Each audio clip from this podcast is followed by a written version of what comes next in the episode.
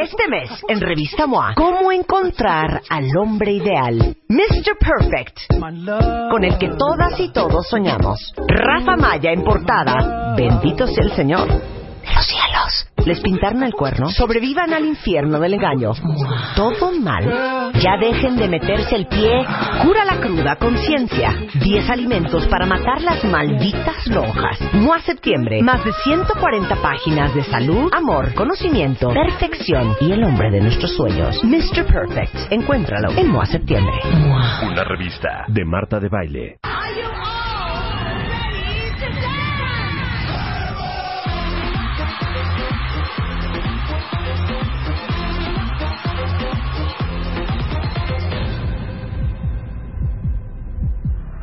México se pone de baile con Marta. Take out your dancing shoes. Décimo aniversario. Próximamente. Solo por W Radio. Oye, negra, díselo tú, mallito. Un consejo para ti, búscate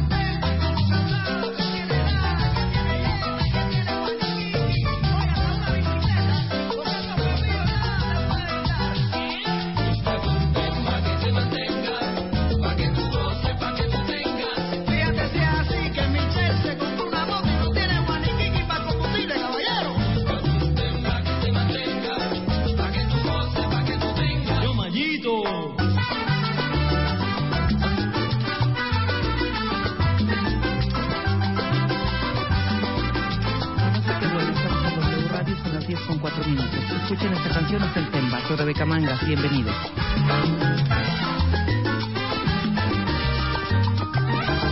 Y se supone que ya yo no estoy preparado para ciertas cosas. Y caminando por la vida voy, creyendo que todo es color de rosas. ¿Qué es eso de matrimonio? Yo solamente puedo ser tu novio, tu novio, tu novio. Yo te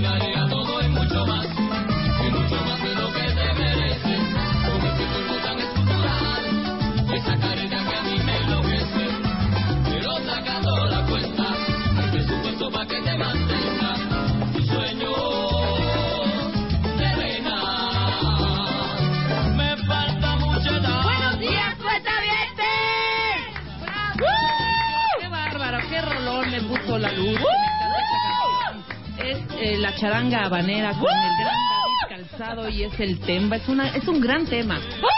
Y esperemos que no me empiecen a trolear ahí. Seguro como no está Marta, no. A Marta también le gusta este tipo de música. Nada más que muy especial. Le gusta un poco la... ¿Cómo se llama este? De Harlem Orchestra. Spanish Harlem Spanish Orchestra. Harlem Ajá. Yo escucho un poco más de esto que es un poquito más de salsita, un poco más... Eh, ¿Cómo se le puede llamar este género que es rumba, salsa? eh, no Son tanto la cumbia, fíjate. El son cubano me gusta mucho, no tanto la rumba. Pero esta es una gran, gran canción de este... Había un lugar ahí en Polanco, de este grupo que se llama La Charanga Banera. De hecho, vino una vez, o un par de veces, o si no es que tres, a este lugarcito ahí en Polanco donde no sé si exista todavía denme razón, cuentavientes. Era en un como centrito comercial y abajito había un barecín y tocaban en vivo grupos cubanos. Y una vez tocó este grupo, ahí lo descubrí, pero te estoy hablando del 2000, 2000 que habrá sido, como 2001, 2002, 2003 por ahí. Entonces, no, no me acuerdo cómo se llamaba ese lugar. Y la última vez que fui a esa placita, creo que es donde estaban los cines, que ya no están, es que ya no hay nada en esa plaza. Habían unos cinitos ahí que eran como de arte. Y este, me metí y dije, ¿quién está tocando? Y me dijeron, se llama La Charanga Banera. ¡Wow! Y tocaron esta rola. Bueno, me enamoré tanto que compré todos sus discos. Me encanta. A ver si los cuentamientos se pueden manifestar en este momento para que nos digan si realmente conocen este grupo y si realmente existía ese lugar o lo soñé. Pero yo digo que sí, porque nunca fueron. ¿No era Mamarrumba? No, hombre, Mamarrumba está ahí en, en la Roma. En la bueno, hay Roma. dos, uno en la Roma y otro Es que no. también es en hay un uno- lugarcito en Polanco, en un centrito comercial sobre Mazarik. Ah, mira, aquí está. Aguanta. La charanga habanera. No, pero vas a sacar la charanga habanera. No, seguro los cuentamientos nos van a decir. La charanga habanera vino a México en algún, en- por los 2000 o a principios de los 2000 y tocó cuentavientes, de verdad, en este lugar. Pero yo quiero saber si todavía existe ese lugar. Creo que no. Pero bueno, a ver, que voten los cuentavientes en este momento que se manifiesten o van a empezar con... No, güey, pónganme Calvin Harris. No, güey, pónganme Hudson Heron. No, otra güey. igual de la charanga. Se llama La Entrevista. La entrevista, uy, me encanta. El Barfly, ya te respondieron. ¿Qué me dicen? El Barfly. El Barfly. Pero el Barfly no estaba ahí en Altavista, cuentaviente Oscar. ¿Será tú? Yo estoy leyendo que la charanga habanera estuvo en el Salón 21, está en Polanco, 21. pero no es un bar, es un salón Es un de salón. conciertos. Pues A lo mejor los ahí. viste ahí. Quizá los escuché primero ahí en ese bar porque eran como sus pininos. Quizá ya te habías Luego tomado ya una cuando- cerveza. No, O unos tequilas y ya no te acuerdas. Ya cuando sacan su primer CD, pues ya se van a lugares más grandes. Pero no, yo los escuché primer ahí, CD. me acuerdo perfecto. Su primer CD. Su primer cassette. Cassette, ya su primer vinil. Cuando van por su millón, No, la idea es que a mí me encanta este tipo de música. Yo quiero que, el mani- que se manifieste hoy martes. Hoy martes estamos en vivo. No, no viene Marta. No empiecen a decir, ¿dónde está? No, no está. O sea, escu- escucha, ¿tú estás escuchando a Marta en este momento? Eh, no. ¿Tú, Luz? No. no está. No, ¿no está? ¿No llegó? Mañana estaremos en vivo con Marta de Baile. Hoy estoy aquí, se me merezco un respeto y por favor, este, vamos a, a estar tranquilitos todos para llevar la fiesta en paz. ¿Estamos de acuerdo? Sí, Muy bien. sí, Va a ser un extraordinario programa, además, el que les tenemos. Viene Natalie Marcus, que vamos a hablar de a los antojos. Sí, a los antojos entre comidas. Ay, sí, por favor. Exactamente, para que no sea esta castrantez horrenda de, bueno, me voy a echar tantito... mm, Tengo un antojo. Una chatarrita. No, es que ese es el punto. El punto es ese, Que no sea chatarra. que sea Que si tienes hambre, comas lo que quieras, pero que no sea chatarra. O sea, que no sea tu pingüino, ni tu churrito. Ni tus tu donitas. Rebe. Ni tus. Mejor unos pepinos. Bueno, sí a los antojos, entre comidas, Natalie Marcus ahorita nos va a decir, ¿por qué estoy diciendo Marcus? O sea, Marcus. yo, Natalie Marcus. Sí a los antojos entre comidas, vamos a hablar ahorita con ella, eh, ya está entrando. Ojos que no ven, corazón que no siente, viene el doctor César eh, Sánchez Galeana. Y precisamente por una un suceso que, bueno, suceso que sucedió. Que un aconteció. suceso que aconteció con el papá de nuestra querida Elo, que nos Sí. sorprendió terriblemente porque empezó a tener problemas con los ojos y ni idea tenía que tenía que ver con el corazón. Entonces nos va a explicar estas, estas, estos, estos rollos, cómo los ojos de pronto, si pierdes un poco de vista, si ves rarito, significa que tienes un mal en otro lado, Bueno, no, necesariamente en los ojos. No quiero sonar dramática, pero esa visita al oftalmólogo del papá de Elo le salvó la vida. Sí, claro, le Así salvó la vida. Ahorita la vamos a contar para que sepan qué rollo, porque estuvo fuertísimo. Viene también Marco Daniel Guzmán y va a hablar Arma tu, arma tu viaje BBB BBB. Explícanos esto, Arma tu viaje BBB en siete pasos. ¿De qué se trata? ¿De qué va a hablar Marco, An- Marco Antonio Guzmán? Yo, Marco Daniel Guzmán, que te lo platicó así muy padre ayer. BBB. Better Business Bureau. Better, Better Business Bureau. Sí, ¿Y o de sea, qué se trata? la gente cree que viajar a Europa puede ser muy caro, muy complicado, que necesitas este 12 meses de anticipación y sí, pero es posible armar un viaje en menos tiempo si la oportunidad se presenta, un muy buen viaje. Entonces nos va a dar siete, siete consejos para armar ese viaje. Y para cerrar, nada más y nada menos que nuestro rockstar del amor que va a hablar, precisamente aquí se da mucho esto, no sé por qué, en esta oficina. Relaciones a distancia. O sea, todos aquellos cuentavientes o cuentavientas que tengan un amor en Presente. otro lado, güey. O, o por cualquier cosa. Ya llevas dos años y de pronto el novio o la nueva te dice, pues que me voy a estudiar una maestría a London. No. Pues, adiós. Pero ya llevas un ratito en esa relación. Entonces, ¿qué hacer? ¿Qué me no voy a? Australia. ¿Son buenas? No. Sí, sí, sí son. ¿Sí funcionan o no? Sí funcionan o Sí, no, sí exactamente, funciona a a larga distancia o no. Amor de lejos es de pensarse, Ah, me pensarse. ¿Cómo estás, Natalie? Hola, mi amor, ¿cómo ya estás, vamos a entrar, ya vamos a entrar de lleno al tema. Ya está. Ya, ¿Te gusta Hoy es un tema muy muy padre porque yo creo que todas las mamás sufren con la alimentación de los niños. Es un tema de peleas, Ajá. de lucha en la mesa, en donde nos volvemos los policías de nuestros hijos. Y la idea que es romper con eso. Y vine a decirles hoy cómo hacer que tu hijo coma, pero no demasiado. Ajá. Que sepa qué comer, qué darle para que tu hijo esté en paz, perdón. Sí, a ver, este, contesta tu celular ahorita. No, sí, no, bueno. no. Está- Sí, estoy al aire. Sí, Sarita. Amor, estoy al aire. By the way. Entonces el tema es sí a los antojos entre COVID, no solo entre chavitos, también nosotros, ¿no? aguja. Claro, ¿qué comer? Puta, te, te digo, eh, de Vamos a, vamos a, generalizarlo, ¿no? Estoy de acuerdo, estoy de Lo acuerdo. que pasa es que hay un artículo que salió Bebemundo este mes en septiembre, Ajá. que se trata de qué darle de comer sano de colación a tus hijos para que coma y no se le arruine el apetito y esté Ujú. saludable. Y por eso vamos a hablar de esto. Perfecto. Entonces, la primera regla, Rebe, a mí me encanta, se llama la regla de oro, es La mamá solo decide qué vamos a comer. Y no estoy hablando de los niños, de la familia. La mamá se encarga de ir al súper, comprar las mejores verduras, hacer sus menús preciosos y se acabó su rol, ¿eh? La mamá se sienta en la mesa y se calla la boca. Sirve la comida y el que se encarga de escoger es el niño o tú o tu marido o tu hijo. O sea, ¿qué significa eso? Que el niño va a escoger qué comer y cuánto. Ok. ¿Qué comer y cuánto? ¿Y cuánto? Entonces, Ajá. la regla de oro es, el niño decide qué y cuánto, el niño se sirve, y a lo mejor hay niños, tuve un pacientito que no comía más que helado, y no quería comer. Entonces me dice la mamá, ¿qué hago? Estoy desesperada, no quiere comer nada más. Le dije, dale helado la próxima semana tres veces al día. Dale desayunar helado, de comer helado y de cenar helado. Ajá. Y a los cuatro o cinco días el niño decía, por favor, dame proteína, dame pollo, dame una hamburguesa. ¿Por qué?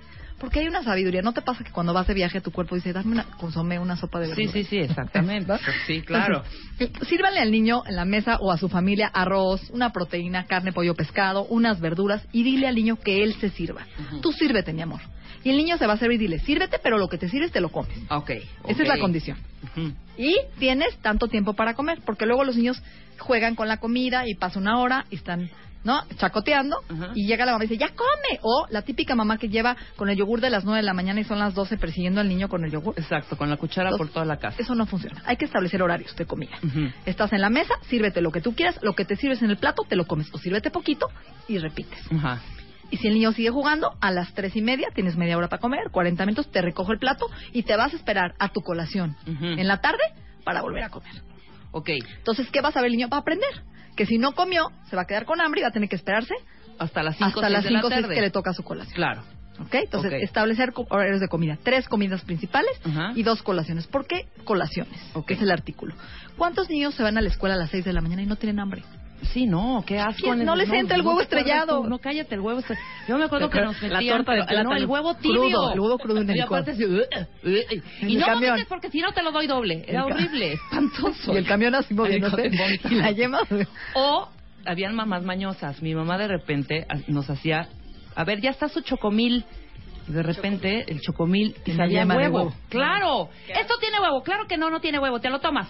Horrible, te ibas vomitar. Sí, a esa Sí, hora te nadie nos da hambre. Entonces hay que escuchar al cuerpo. El niño no va a comer en la mañana, pero va a llegar a su lunch de las diez y media con hambre. Y ahí es donde tiene que ser una muy buena comida, porque a lo mejor va a ser la comida más importante del día. el desayuno. En la colación de la, De la de la- colación de la del- escuela, porque a las diez claro. y media va a llegar, va a tener hambre, ya está en la escuela pensando, su cerebro está trabajando y la mamá le manda de lunch choco crispies o frutilupis, Ajá. un jugo de manzana y un sándwich de Nutella. O sea, puro carbohidrato, Claro. pura azúcar. El niño a la media hora va a estar disperso, de mal humor, irritable y con hipoglicemia, o sea, con baja de glucosa.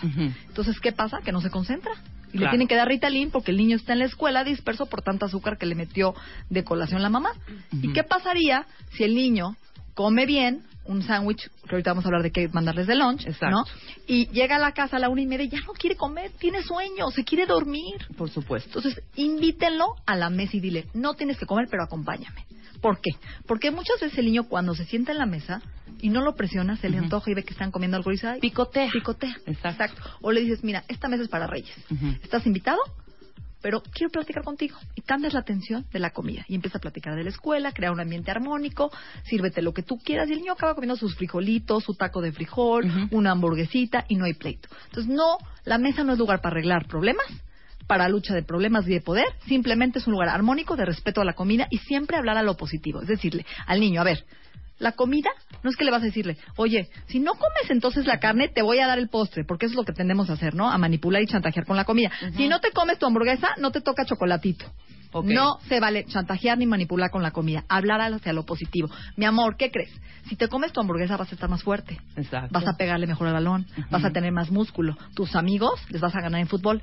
Siempre hablar hacia lo positivo. Nunca chantajear ni manipular. Sí, no cambien los jueguitos de Xbox porque se coma toda la comida, ¿no? Nada. Y entonces, ¿qué estás haciendo? Le estás dando importancia. Lo que importa es el postre y tu comida, pues ahí dos, tres, ¿no? Más o menos. Porque, entonces, siempre son reglas de oro. Que el niño escoja lo que quiere, la cantidad, lo que le guste. Y a veces el niño va a comer lo mismo dos, tres días, ¿no? Se dice, Dénselo. Dénselo, solito la intuición del cuerpo y la sabiduría va a hacer que pruebe otras cosas. Ujú. Confía en el niño. Ahora, algo bien padre. Póngale una repisa en su, en su despensa que sea para él. Y le van a decir, a media mañana o en la tarde que tengas tiempo, ve a tu despensa y ahí están tus repisas sanas para ti. Claro, Entonces, el niño toma siente, lo que quiere. Exacto. El niño siente poder. Es como cuando le dice a un niño, oye, ¿qué vestido quieres ponerte, no? ¿El rosa o el azul? Simplemente darle el poder a que él escoja, ya lo vuelve Sí, más. ya lo empodera. Exacto. Igual Muy con la bien. comida, mi amor, ¿qué se te antoja en la tarde? No comiste bien a mediodía, no tenías hambre, estabas cansado. Ujú. ¿Qué se te antoja a media tarde? ¿Un taquito de frijol que sobró de la comida? ¿O se te antoja tantito cereal con almendras y leche, por ejemplo? Y niño dice, ah, quiero un taco de aguacate o quiero un taco de frijol. Ok, Entonces, denle el poder a los niños, denle opciones sanas. Tampoco denle 50 opciones. claro. Dos o tres saludables. O vete a tu repisa de tus comidas ricas y escoge lo que tú quieras, amor mío. Muy bien. ¿Ok? Entonces, Ahora, vámonos por, por horarios, ¿te parece? Empecemos con el desayuno. Obviamente, ya lo comentamos, es muy difícil meterte un huevo, meterte lo que sea a las 6 de la mañana. entonces, lo que yo recomiendo es un licuado de proteína. ok, ¿Por qué? licuadito. Porque es, un es una comida completa. Sí, yo tengo el Nutritional Protein Shake en tiendabienestar.com, en licuados de proteína que tú lo puedes hacer, donde es como una comida completa con vitaminas y minerales. Le preparas un licuado con leche de almendra, con leche de arroz, medio plátano, unas fresas, y el niño se puede tomar rápido el licuado, porque además tiene prisa. La mamá no se pone histérica que te va a dejar el camión. Claro. El niño llega a la escuela con un alimento verdadero para que se concentre, esté de buen humor y rinde en la escuela. Exacto. ¿ok? Si no tiene tiempo de desayunar, póngale aunque sea 10 almendras, medio plátano, una cucharadita, una tortilla de arroz con mantequilla lunch, de almendra. El lunch o el snack para la... ¿A qué hora más o menos son los recreos? Es que yo tengo Hay dos, 11, ¿eh? ¿no? Antes, ¿eh? No aguantan, 10, 10 y media. Como sí. entre 10, 10 y media. Y a veces les dan dos recreos, a veces les dan nueve y media uno pequeño y luego les dan ya el grande diez y media once. Ujú. Y luego llegan a la escuela y se forman en la tiendita y hay colas enormes y no les da tiempo ni de comprar. Sí, claro. Y aparte, además, bueno, hay algunas tienditas que ya están como más organizaditas, pero la mayoría de las tienditas, pues es pura chatarrita. Pura chatarrita. Entonces, apo- ac- acuerden a su hijo de hacer menús con ellos, involúcrenos. Dile, oye, mi amor, vamos a hacer tu lunch esta semana. A ver, danos unos ejemplos. Vamos de a lunch. comprarlo al súper y vamos a prepararlo. Por ejemplo, a mí me encantan las tortitas de arroz Ajá. con mantequilla de almendra y plátano rebanado. Ok. ¿sabe? Y te haces un sándwich. O le puedes mandar un sándwich de pavo con queso panela, jitomate, aguacate, lechuguita. Es un súper desayuno. O mandarles, por ejemplo, papitas de cambray cocidas con limón, sal, tantita Maggi. O le pueden mandar, este, por ejemplo, una ensalada de huevo duro con zanahoria rallada, apio, que a los niños les encanta. Ok. ¿sí? También les puedes mandar siempre los omegas, las almendras, nueces con unas bolsitas con fruta seca, por ejemplo, chabacanos, arándanos, pasitas con nuez de la India, que a los niños les encantan. Entonces yo siempre hablo de tres grupos de lunch. Siempre una fruta o una verdura, que es un antioxidante, que tiene fibra. Entonces mándenles un día zanahorias, los baby carrots con hummus o con limoncito y sal, o una manzana rallada con limón y tajín, o con chía, un mango picado con tajín y chía sabe delicioso. Ajá. Una fruta o verdura. Después, una proteína. O unas salchichitas o rollitos de pavo con rellenos de queso panela. O un sándwich que tenga proteína. O una ensalada de atún con coditos que no sea pura pasta. Pónganle Ok. algo de proteína para su cerebro y para sus músculos. Exacto. Y lo último, el tercer grupo, son las grasas. Que son nueces, almendras, pistaches, semillas de girasol. ¿Sí? Que tienen grasas buenas para el niño, para el cerebro. Perfecto. Y les encantan a los niños. Semillas de girasol tostadas en el comal. No, delicioso. Ahora, se escucha muy bonito, Natalie. Sí. Pero ¿cómo cambias ese hábito cuando ya un chavito está acostumbrado a que, se, a que abre su Lonchera. loncherita y lo primero que ve es el sándwichito de, note- de De Nutella. Nutella, Ok. ¿no? O los Choco Crispies o whatever. Ok, entonces primero, no le sustituyas y que le quites y le elimines el sándwich. Ujú. Te voy a mandar medio sándwich en vez de uno entero, medio que te gusta, pero siempre acompañado de algo que te va a ayudar mi vida, porque la Nutella nada más te va dar energía. Pero lo que te ayuda a que estés fuerte y te concentres realmente es la proteína. Entonces, te voy a dar unos rollitos de pavo para que te los comas primero y después te comes tu medio sándwich. Y no te lo voy a mandar todos los días. Un día el sándwich, un día te voy a mandar una alegría, que tiene calcio y magnesio, que son minerales, los amarantos, que son deliciosos. ¿sí? Lo que te dije, o un plátano rebanado con la mantequilla de almendra, que sabe delicioso. Un sándwich de mantequilla de almendra con mermelada sin azúcar. ¿sí? Entonces, organizar ideas para que el niño empiece a probar nuevos sabores. O sea, no eliminar todo lo que le guste. Ok, cómete tu sándwich, pero vamos a probar otras opciones también. A ver, vamos a hacerlo juntos. ¿Qué más te gustaría de lunch? ¿Sí? Muy bien, entonces este podría ser el primer snack o la primera colación, Exacto. esta de las diez y media, once. Sí. Independientemente de que se haya tomado o no, Su desayuno. su desayuno o el licuado de proteína o el huevo duro o el huevo este estrellado, lo que sea. Palomitas también, por ejemplo, tienen fibra. Es una Ajá. excelente opción para los niños en vez de papas. Claro, Entonces claro, hay que claro. mandarles palomitas. O a veces les mando, por ejemplo, cereal con chile y limón en vez de que sean papas fritas. Entonces Claro. agarras los, los cuadritos de avena o los cuadritos de, ya sabes, y les pones limón y chile. Y se los como Delicioso. papas. Ahora, el niño, tal cual como el adulto, también tenemos que tener dos veces al día esta colación o nosotros somos más. Yo creo que igual. Igual. ¿Por qué? Porque lo que te ayudan a las colaciones, que es la plática del artículo, del artículo es que cuando tú comes una colación, llegas menos hambriento a la comida. Entonces, Claro. no llegas a comerte el pan de la canasta y empezar a saturarte y a compulsionar con lo primero que encuentres. Entonces te ayuda a comer menos cantidad en las comidas principales y que llegues menos hambriento y de mal humor. ¿Cuántas veces llegamos de mal humor a la comida? No, bueno, hija, o sea, terrible. Por, sal- gracias, por saltarnos comidas. Entonces, escuchen el cuerpo y esas dos pequeñas comidas van a acelerar su metabolismo, van a hacer que el niño tenga energía todo el día. Sí, ese refrigerio es muy importante. ¿Por qué? Porque va a hacer que el niño también a veces aumente el apetito.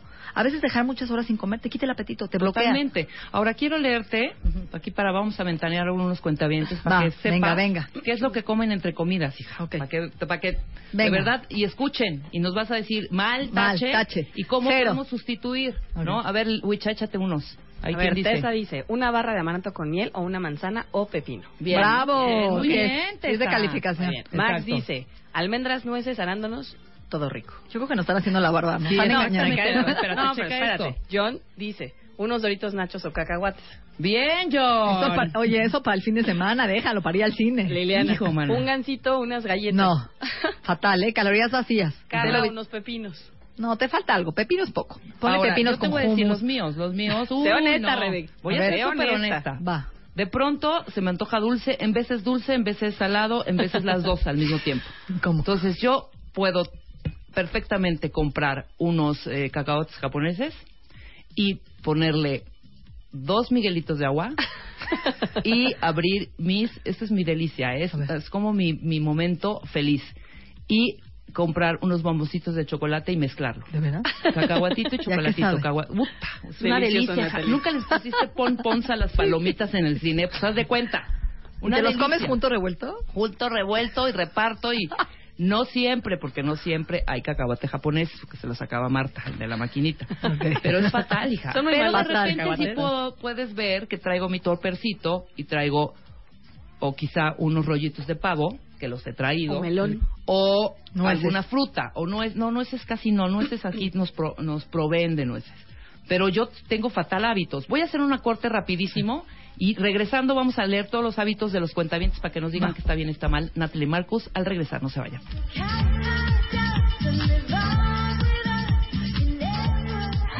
Llama a Marta de Baile. Llama a Marta de Baile. Llama a Marta de Baile. Llama a Marta de Baile. Llama a Marta de Baile. Llama a Marta de Baile. 5166-8900. Llama a Marta de Baile. Y 01800-718-1414. Llama a Marta de Baile. Llama a Marta de Baile. Marta de Baile en W. Tuitea a Marta de Baile. Arroba Marta de Baile. Tuitea. Tuitea. Tuitea. Arroba Marta de Baile. Tuitea. Solo por W Radio.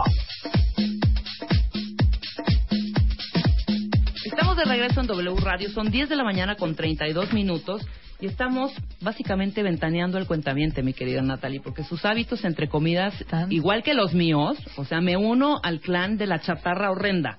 Entonces, hoy está Natalie acá porque nos está hablando de sí a los antojos entre comidas, pero aguas. Que sí y qué antojos también, ¿no? O sea, no es Natalie, ¿me puedo echar unas garnachitas ahorita de la- aquí del puesto? de la-?" No. O no, sea, porque si no, nada más vas a engordar, vas a llegar al siguiente, no, a la siguiente comida con más ansiedad, porque te dispara el azúcar. ¿Estás de acuerdo que te dispara la ansiedad cuando empiezas con chocorroles? Claro. Ya todo el día te la llevas. Claro, y aunque el tema que eh, escribiste para el artículo que hiciste para Bebemundo está enfocado más a los chavitos, bueno, aplica A toda la a familia. toda la familia, ¿no? Hábitos buenos y somos el ejemplo, Rebe. Me- si tú, o sea, si tu hijo te ve que estás comiendo, ¿no? De, de, de colación eh, lunetas de chocolate. Amo la pues va a colación de Tomás. Dos tlacoyos de haba, Ajá. dos tacos de pescado y refresco o papas y refresco. Eso no es colación. Y va bien. Eso no es colación, eso es una colación, comida. Eso es tu comida, exactamente, o tu merienda. Está cañón. Oye, fíjate, déjame decirte algo que me impresionó. Me fui el domingo de Ajá. ida por, de, o sea, fui Ida de entrada por salida casi casi. Me di una vueltecita a Tepoztlán en domingo. Precioso. Pero mucho niñito, niñitos de 4, 5, 6 años. Me impresionó La obesidad. la obesidad. Todos gorditos, Estamos todos. O sea, no había uno que yo dijera, a ver, este, todos. Somos el país del mundo más de más obesidad en niños menores de 5 años. Pero Estás ¿sabes qué es lo hablando, más triste? una tragedia porque están teniendo infartos a los 8 años, Sí, claro. embolias, están teniendo colesterol, hígado graso, diabetes y no lo estamos entendiendo. Por eso te digo, si tú como mamá pones el ejemplo de comer semillas de girasol entre comillas, en vez de un chocolate, tu hijo te va a preguntar, ¿qué comes, mamá? Ah, mira, son lo que comen los periquitos. Mira, pruébalos. Y las tostamos en el comal y saben delicioso. Y yo decir, ay, qué rico. Claro. Entonces tú tienes que ser congruente con tu hijo. Y lo que más yo le digo es, el niño gordito, ¿no? Que lo que además somos medio, este, ¿cómo se dice? Separatistas, ¿no? Empezamos, es, excluyentes. El niño gordo le hago milanesa asada, pechuga asada, y a nosotros milanesa frita. Sí, no, hombre. No, Exacto. todos claro. en la casa comemos la milanesa al horno en vez de frita, o Exacto. todos comemos la pechuga asada y eso es lo que hay. Claro. Entonces no puedes pre- pretender que tu hijo eh, este, esté delgado y haga ejercicio cuando tú lo pones toda la tarde a ver la tele y no lo llevas a caminar, no lo metes a clases de ejercicio y no le das opciones saludables y no eres el ejemplo. Claro. Entonces todos debemos de comer lo mismo. Ujú. Ok, entonces. Vamos a ver qué comen los- Dime, los... ajá. eh, no, quiero que me expliques ahorita. Bueno, no, ya te- si te leo, lo- todas las, ya se me antojó, ya se me antojó ver, todo- un pan todas las colaciones. ¿Una Pan qué? pita con queso. Papita con Pan pita. Ah, pan, pan árabe con queso. Pan árabe. Bueno, pueden tratar de comprarlo integral, ¿no? El pan árabe integral sabe muy bien, tiene más fibra y, com- y cómetelo con quesito, con pavito, con aguacatito, con aceituna, está muy bien. Ceci dice melón con queso cottage. Está bien. Una Sí. gelatina light. Eso no es colación. ¿No? Sí. No. No es suficiente, no tiene proteína, no tiene grasa, no tiene nada. Ok. Una gelatina con unas nueces, con unas almendras. Hagamos ahorita la lista de lo que es una colación formal. Ok. Es dos veces al día. A media mañana, a media, a como a las dos horas y media, Ajá. tres de haber comido. Ok. Entonces, si desayunaste a las nueve, tu colación debería ser a las once y media, doce. ¿Para qué? Para que no llegues muerto de hambre a la hora de la comida, no tengas bajas de glucosa en el día, no tengas mal humor, irritabilidad, falta de concentración, no estés ansioso. ¿Y qué va a pasar? Que vas a acabar comiéndote lo que encuentres en la máquina de la esquina, lo sí, primero claro, que o de tu oficina, tu vending machine, claro. Entonces, prepárate y anticipa. Llévate de lunch, por ejemplo, algo delicioso que yo me llevo es hummus Ujú. con pepinos y apios, me encanta. Y lo, Aquí hay muchos muchos cuentavientes que también y lo hummus. con, con chipotle o con jitomate deshidratado y aceituna Mm. y me encanta. Ese logo marca, se llama Ovela la marca. Lo venden en Delicioso. todas. Superama, en Costco. Es una super colación, es proteína. Claro. Otro, otra buena colación es rollitos de pavo rellenos de aguacatito y jitomate o de queso de cabra también. O palmitos con limón balsámico Ah, y jitomates también. cherry, los chiquititos, por ejemplo, saben delicioso. O tostar almendras, nueces en el comal, porque saben diferentes tostadas, pruébenlas. Y ponerles arándanos, chabacanos, dátiles. Es Rico. una muy buena colación, súper sana.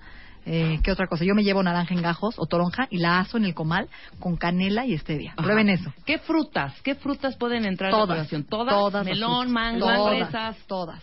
Todas. Todas son saludables. Ok. Medio plátano es una fruta, medio mango es una fruta. Pero prue- pruébenlas con chía, tajín y limón. Sabe Ok, delicioso. para darle el toquecín de buena onda. Exacto, Ok, en lugar de irte por tus churritos o unas zanahorias. O un yogur griego, también un yogur griego con almendras es una delicia. Y arándanos o gojis, híjoles. O la tortita de arroz que te dije con mantequilla de almendra y canela, sabe delicioso y te quita la ansiedad en la tarde. Sobre todo es diferente porque como que la- a media mañana te da más hambre como de salado. Sí. Pero a la gente en la tarde le cuesta y es cuando le entra su pico de ansiedad. Sí, cuando quieres la y dona, quieres hombre. compulsionar la dona, el La dona y el chocolate. capuchino. Exacto. Entonces ahí te puedes llevar una galleta con fibra, una galleta de, de amaranto, sí, una galleta de ale- una alegría o llevarte la tortita de arroz con mantequilla de almendra y, ma- y mermelada sin azúcar para que te quites ansiedad o prepararte un café, un té rico. Por ejemplo, yo me hago mi té matcha o mi, o mi té de verde y le pongo leche de arroz, stevia, calientito y me lo voy tomando y me quita la ansiedad. Exactamente, eso es también muy bueno. Los tés Los tés te ayudan muchísimo. sustituimos por todas las gaseosas, ¿no? Exacto, por los refrescos y todo. Perfecto. Palomitas es una excelente op- opción para irte de fibra, las haces con aceite de coco en tu casa. También Después, para la tarde o para la mañana. Para la mañana o la Sí, pero tarde. tienes razón, en la mañana se antoja más saladín unas y en la tarde se te puedes llevar unas almas de lunch, unas almas con pavo, unas almas con atún, con hummus, con queso de cabra, pero tienen que llevarse algo, Claro. aceitunas, si no van a morir de hambre y van a agarrar lo que encuentren. ¿no? Ok, entonces la buena colación baja en azúcar, grasa y sales. Exacto. Las porciones no deben de ser enormes. No, porque si no ya llegas a la, a la hora de la comida y ya no tienes hambre, ya bloqueaste el hambre. Entonces coman pequeñas cantidades. Acuérdense que la señal tarda 20 minutos en llegar a su cerebro, entonces coman despacio para que llegue. establezcan comidas y horarios. Acostumbren a su cuerpo. A mí me pasa que a las once y media, 12 ya se me baja el azúcar. O sea, ya necesito comer, entonces a veces me, me llevo mi jugo verde, no pasa nada, te lo puedes llevar. O tomarse un jugo B8, también a los niños les encanta de lunch. Ajá. Les llena, les da energía, tiene potasio, tiene vitaminas y frutas y verduras. Perfecto. Y si se nos antoja algo dulce, pues ya lo dijiste, ¿no? Las tortitas de arroz, la- el amaranto, la alegría, o un plátano macho al horno, o camote cocido con canela. Hijo, qué delicia. El camote de Puebla ese, ¿no? Sí, pero Sí. sin el, oye, sin la leche Nestlé. La leche en este, ok, perfecto. Me traes una cajita que está en la oficina, Luz, se me antojó, es que me ¿Ya mandaron de regalo. Uy, Uy, el camote, acuérdate que ayuda a los estrógenos. sí, a la yo, mujer. yo lo amo, ¿eh? Y Yo ayuda a la serotonina. tragar Es una dos el dulce ese? Bueno, el camote dulce ya está como bañado Sí, en ya miel. tiene miel, hombre, pero pues, de todos modos uno no nos quita... Tráemelo, Luz. O lo hacen al horno, póngale papel aluminio, un poquito de miel de agave, canela y al horno y queda igual, ¿eh? Ay, qué delicia. Y el camote es un súper un súper alimento. Muy Jocoque bien. Natalie, nos veniste a abrir el apetito más que Sí, nada. ya sé. ¿Eh? Bueno, entonces denle cosas saludables a sus hijos. Este, acuérdense que en tiendabienesta.com en el carrito hay todas las colaciones para sus hijos ya listas. Hay barritas sin gluten, hay mantequilla de almendra, tenemos este gojis, este tortitas de arroz, leche de almendra, licuado de proteína para que se lo den de desayuno y estén las mamás tranquilas que ya empezó una buena comida al día. Y le te voy a decir algo bien importante. El niño a los dos años Ajá. no le da hambre, hace una buena comida al día. Entonces, ¿cómo sabemos si nuestro hijo realmente está siendo sano Está y bien saludable? alimentado, exacto. Uno, si el niño está creciendo mínimo 6 centímetros al año, que es el mínimo promedio de crecimiento, y si tu hijo, aunque no engorde, está creciendo y está saludable, tiene energía, déjenlo en paz. Claro. Porque los terrible tú que decimos, los, los dos, el niño está explorando, no quiere comer, quiere conocer. Entonces déjenlo en paz, déjenlo que escuche su cuerpo, ofrézcanle pequeñas comidas muchas veces al día, háganle su repisa lo que platicamos de colaciones nutritivas para él, que sepa que es un lugar especial para él y pónganle ahí palomitas, nueces, barritas eh, sa- sal- saludables, este, pepinos, verduras. Y el niño entre más le prohíban los alimentos, más va a, esconder- va a comer escondidas. Claro. Yo conocía gente que, ¿no? Ponía lunetas de chocolate, papas en su casa, todo, y el niño no comía. Y el niño que nunca había nada saludable se iba con el vecino a comer A todo lo que no había en su la casa. chatarra, claro. Entonces, se vale el equilibrio, Perfecto. ¿ok? Muy bien, Natalie. Este artículo está en la revista Bebemundo por quien, para quienes quieran eh, tener un poquito más de esta información. todas las ideas. De todas las ideas, exactamente. Lo vamos a, ahorita subimos la liga para que lo consulten. ¿Y en dónde te podemos localizar, mi querida Natalie? En, en Bienesta Ujú. es 52 59 14 14. Tenemos ya la Bienesta del Valle también, que está en bienestadelvalle.com, donde Ujú. tenemos paquetes y los mismos productos que en Reforma. Entonces ya tenemos dos sucursales para que consigan las colaciones, los menús, las recetas, los programas, todo. Maravilloso. Muchísimas Eh, gracias gracias. Natalie. Y responde todos tus tweets que están cañones, ¿eh? Te prometo que sí. Órale que sí. El verano. Bikinis, playa. Vestidos cortos. Y Marta de baile. Solo. Por W Radio.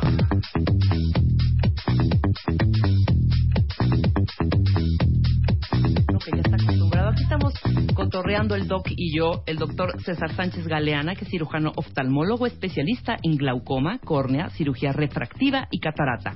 Miembro de la Sociedad Mexicana de Oftalmología, del Consejo Mexicano de Oftalmología y del Centro Mexicano de Córnea y Cirugía Refractiva. ¿Qué tal? ¿Qué, ¿Qué tal, tal? la presentación? Ni Marta de baile te la hace así. Exacto, encantadísimo. Muchas ¿Cómo gracias. estás, mi querido doc? Muy bien, extraordinariamente bien. Rebeca, Ojos mucho que no gusto. ven, corazón que no siente. ¿Será verdad eso? Ese, ese famoso refrán. No, pues no, pues ya nos dimos cuenta con la experiencia que tuvimos aquí con Elo. ¿Dónde está Elo para que nos cuente qué unos pasó? encargos. Fue, fue- fue a hacer unos encargos. Pero, ¿nos puedes dar un antecedente de lo que sucedió con el papá de Elo precisamente, que viene al caso con este tema? Con el tema. Y paren oreja cuentavientes, para que vean que los ojos pueden ser signo de un síntoma de algún otro órgano de nuestro cuerpo, ¿no? Exactamente, puede haber una manifestación de enfermedades sistémicas en los ojos y esto es muy importante porque muchas veces los ignoramos. Claro, claro. ¿Qué es lo que, por ejemplo, y a lo, a lo que viene a colación el tema, me llama él una noche, me dice, ¿sabes qué? Mi papá está viendo menos, le bajó mucho la visión de, de un ojo, hablo con el señor,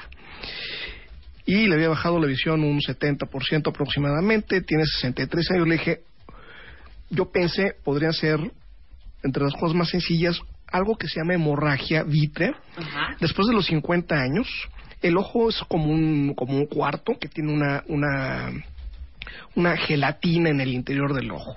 Y des- entre los 35 y 40 años esta gelatina se desprende. Y cuando se desprende puede jalar una venita y al romper la vena, pues el ojo sangra. Claro. Y la visión puede bajar un 10%, un 20%, hasta 95%. O sea, te puede dejar prácticamente ciego esa hemorragia, que habitualmente se absorbe en un periodo de tres o cuatro semanas. O sea, aunque es muy impresionante, no tiene mayor problema o puede ser un desprendimiento de retina. Con un desprendimiento de retina te baja la visión y no la recuperas. El señor ya había recuperado prácticamente toda la visión en un transcurso de 30, y- 30 minutos. Le dije, bueno, nos vemos mañana. Sí, no lo sentiste tan grave. Como urgente, ¿no? Como urgente, más bien. Exactamente.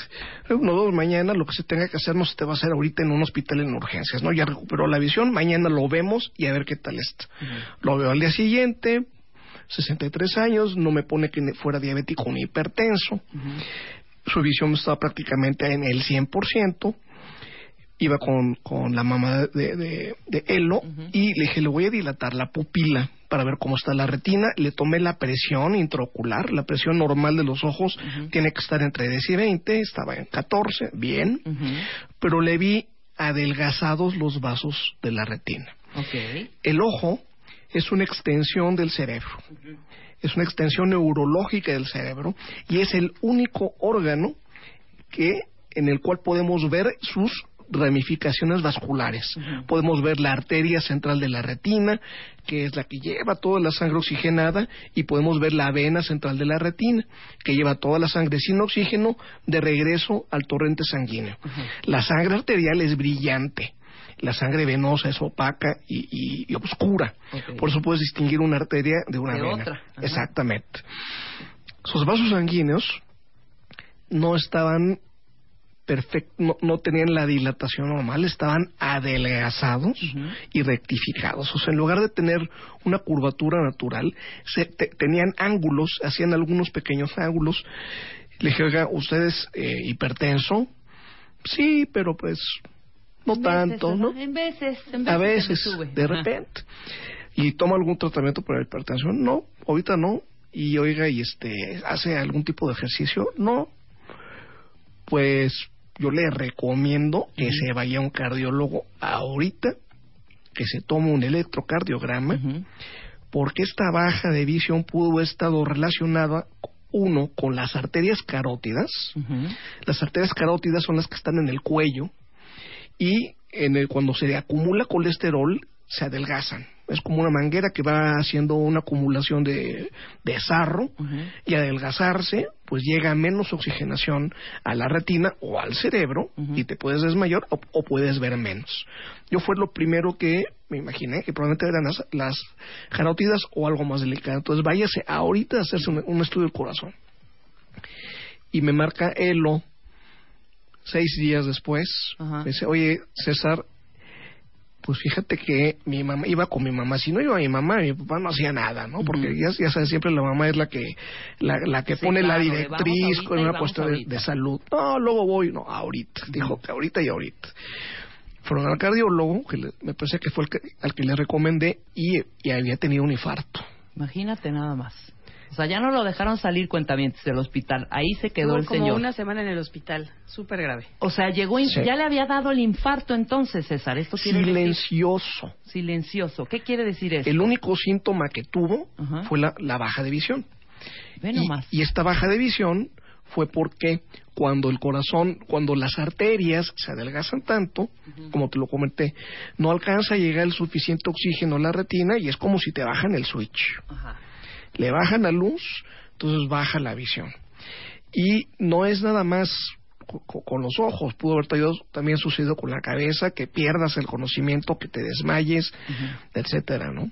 ¿Qué es lo que sabemos todos de un infarto al corazón? Pues sabemos que te va a doler el pecho, que te duele del lado izquierdo, que hay un dolor intenso, que duele la mandíbula, que duele el brazo, que hay sudoración, que hay un latido intenso te del baje la No es, no es lo común, Exacto. no es lo común, pero sí es un, es un síntoma atípico. Afortunadamente buscaron ayuda porque lo que pasa con las personas que no sienten, y sabes qué, es más frecuente con las mujeres. Las mujeres cuando están tienen mayor morbilidad, o sea, a las mujeres les va más mal con un infarto porque se tardan más, sienten menos molestias, no es tan intenso como en el hombre Claro. y además como tiene un, un mayor umbral al dolor, la mujer tarda más. Claro. Entonces llegan más tarde a un, a un departamento de urgencias y por, por eso, aunque ligeramente menos frecuente el infarto de una mujer, es mucho mayor el daño que le puede ocasionar. Ok, ¿qué hubiera sucedido si no va contigo el papadelo, por ejemplo, y no le cachas que trae el, el- el- la- las arterias estas, las trae raras, pues? Sí, el infarto hubiera, el- hubiera seguido evolucionando el, el deterioro en el corazón hasta que hubiera tenido una pérdida de conocimiento y lo hubiera tenido que llevar a un departamento de urgencias ya con un riesgo de, de, de un deceso pues muy importante, ¿no? Claro. Entonces, lo que le pasó básicamente es que se taparon estas eh, arterias y Sí. llegaba poca sangre al, al- A los ojos. a los ojos. Correcto. Por eso veías eh, las eh, no lo veías curvito como Sí. natural, sino lo veías con ángulos. Él tenía una hipertensión no tratada. ¿sí? La hipertensión arterial sistémica, en México prácticamente no hay no hay estadísticas, pero la hipertensión arterial sistémica es responsable Ajá. por 360 mil muertes al año en los Estados Unidos y es ocasiona mil muertes diarias. El 29% de los gringos tiene hipertensión arterial Ajá. y el 50% no se controla. O sea, tengo hipertensión, pero pues ahí está Claro. no me tomo nada, no hago nada, y están los naturistas que dicen, pues mejor me tomo mi agua de chía y, y- y así me trato, ¿no? Sí. Y la hipertensión arterial, ¿qué es lo que pasa? ¿Qué es la hipertensión? La presión arterial, el corazón, hace un esfuerzo para empujar la sangre desde el centro a la, a la- a la aorta, a las arterias grandes y a las pequeñas. Esa presión que hace se llama la presión sistólica Ujú. Que se mide en milímetros de mercurio y mide es- normalmente es de 120. Ujú. Cuando el corazón descansa, o, o sea, cuando hay esa pausa entre latido y latido, es la presión baja, que es de 80. Entre 120 y 80, eso es lo normal.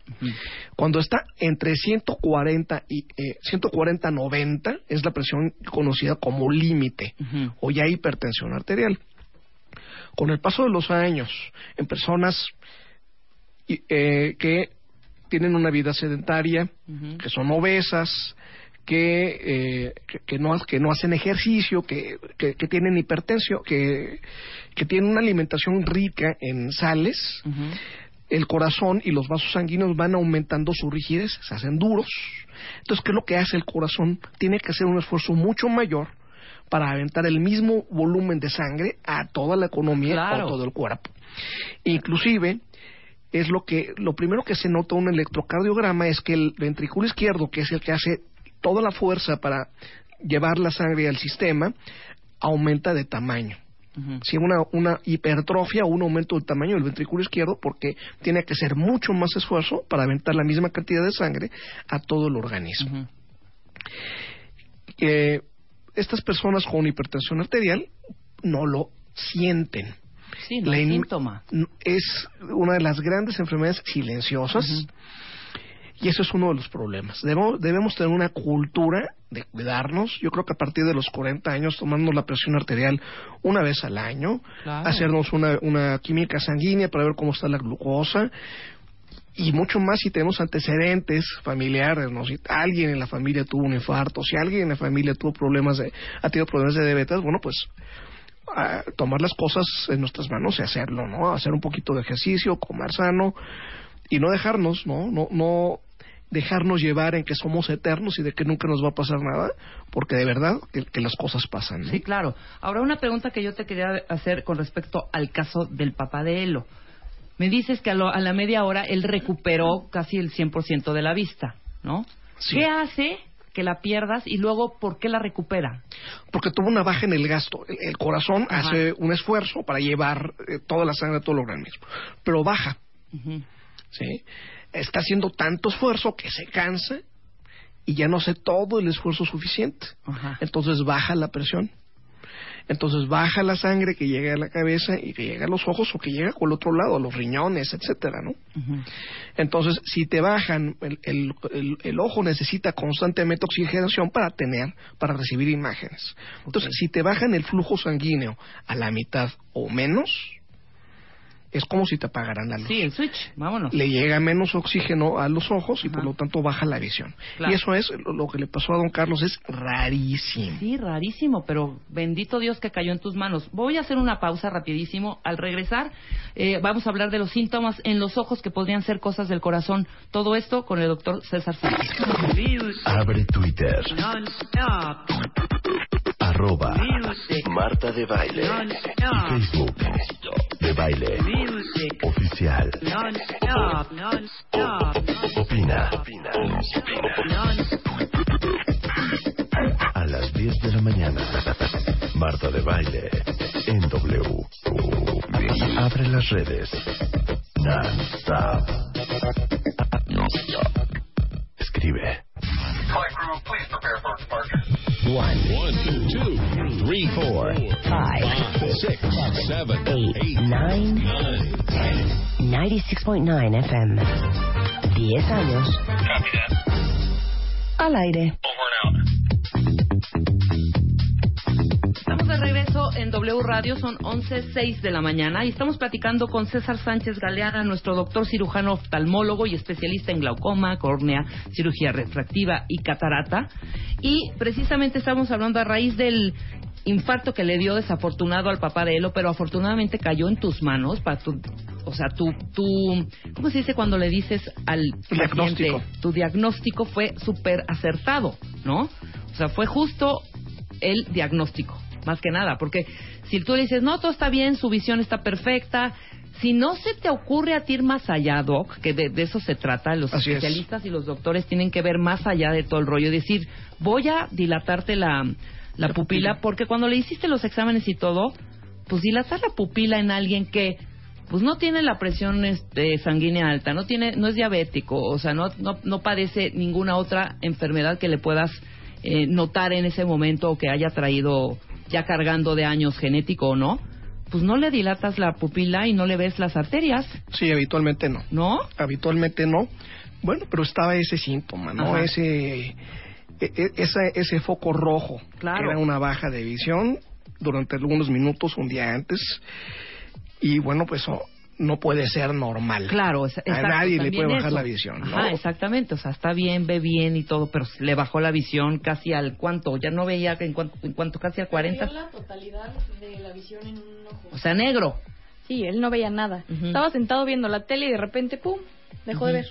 Así, de la nada. Está raro, ¿no? no Sí, claro. Primero pensó que era a lo mejor algún tipo de, no sé, que te entró grasita al ojo o cosas que pueden ser más comunes, pero ya perder la totalidad sí está mucho más grave. Sí, claro. Bueno, afortunadamente el doctor estuvo siempre ahí al pendiente y Sí, salió- gracias, doc. Se vio Ah, todo no, bien. gracias. Ok, doc, ¿qué síntomas en los ojos podrían ser cosa del corazón?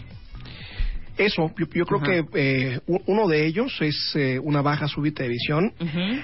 Hay otras cosas, así como al corazón le puede dar un infarto, al ojo le puede dar un infarto. ¿Cómo es eso? Así como le puede dar un infarto también al cerebro. Ajá. ¿Qué es un infarto? Es una zona a la que no le llega oxígeno. Un infarto en el corazón, se le tapa una arteria, deja de llegar sangre a una región, las células ya no tienen oxígeno y se mueren. Es necrosis y se mueren. Claro. También si se tapa una arteria, si se tapa la arteria central de la retina, Ujú. esto puede pasar en también en pacientes hipertons- hipertensos, puede haber una baja, lo que le pasó al papá de Elo pudo haber sido eso. O sea, una baja total de visión a cero en un ojo, habitualmente es una obstrucción de una arteria central de la retina, pero él recuperó visión. Ujú. Y esa es una urgencia. Si él no hubiera recuperado nada de visión en ese momento, eso sí es una urgencia. Claro. ¿Por qué? Porque en la mayoría de los casos, en las las placas de colesterol o de ateroma que se forman en las arterias carótidas pueden desprenderse pequeños fragmentos. Viajan por la carótida, viajan por la arteria oftálmica, se meten en la arteria central de la retina y tapan la arteria en la entrada O en alguna rama sucedánea.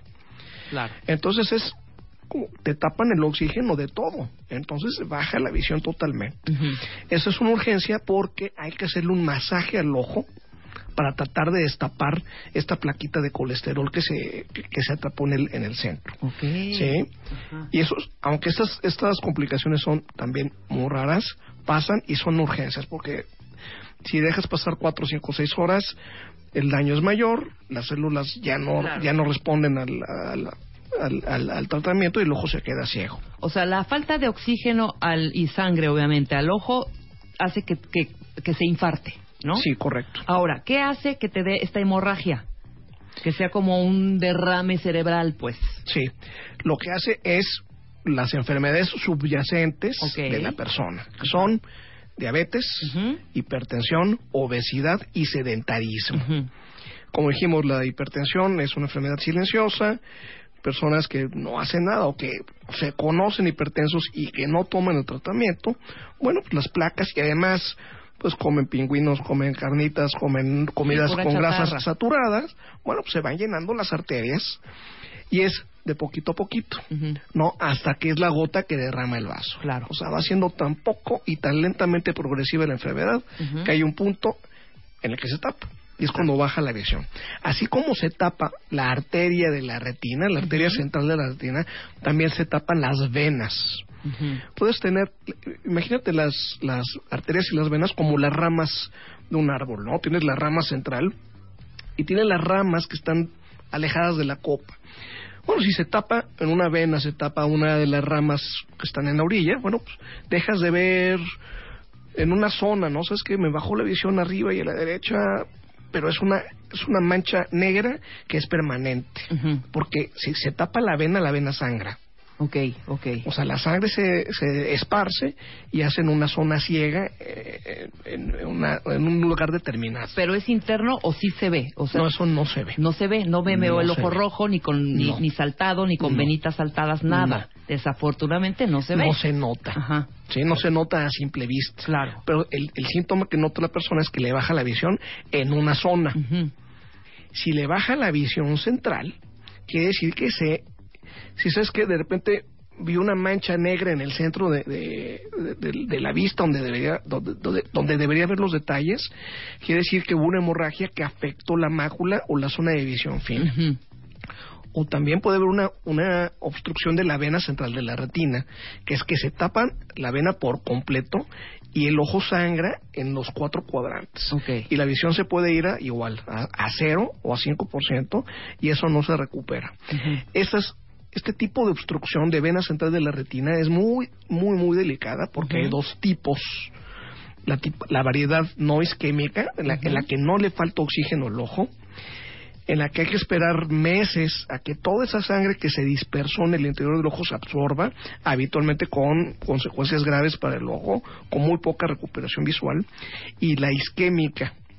Cuando es isquémica es muy importante, en en cualquiera de las dos es importante acudir a un oftalmólogo, pero cuando es isquémica corre riesgo de que el ojo, al no tener oxígeno para respirar, diga, no puedo respirar, ¿qué hago? Voy a fabricar vasos sanguíneos para, para poder respirar a través de ellos.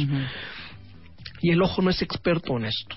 Y estos vasos sanguíneos que fabrica se rompen y el ojo sangra y además empieza a fabricar vasos sanguíneos donde está el drenaje del ojo. Ok. El drenaje del ojo, la presión normal tiene que estar entre 10 y 20, la presión se va Se a va a 30, elevar. a 40 o a 50 Ujú. y se convierte en un glaucoma no vascular. Hay un dolor intenso, náuseas y vómito. No, es un dolor que no te deja ni siquiera dormir. Así llegan los pacientes que se dejan hasta el último, último, último, último momento. Y hay que poner una válvula, olvídate de recuperar visión, para que el ojo no duela. Ok. La visión ya no la vas a recuperar. Eso no es de las complicaciones más devastadoras que puede tener el ojo, tanto la obstrucción de la arteria central como la obstrucción de la vena central de la retina. Ok. Ahora, estas bajas de visión, para no asustar al cuentaviente, porque no todas las bajas de visión significa que me está dando un infarto o que me ya me infarté. No, puede ser una migraña. por ejemplo. Exactamente. ¿Cuáles descartamos antes de dar un diagnóstico así como el del papá de él, por? Sí, o- obviamente este es, este es un diagnóstico ya en, eh, con un especialista. si, tu- si tienes una baja de visión, primero no es normal. Si has tenido bajas de visión consecutivas co- y después te duele la cabeza Ajá. Y te duele habitualmente de la mitad de la cabeza hacia la izquierda o hacia la derecha, eso es migraña. Ok. Antes de que continúes, Doc, nada más para que nos quede claro. ¿Esta baja de visión es qué? ¿Veo borroso o se oscurece el- la imagen o veo más hacia negros que hacia claros? ¿Qué ¿Qué es esa baja de visión?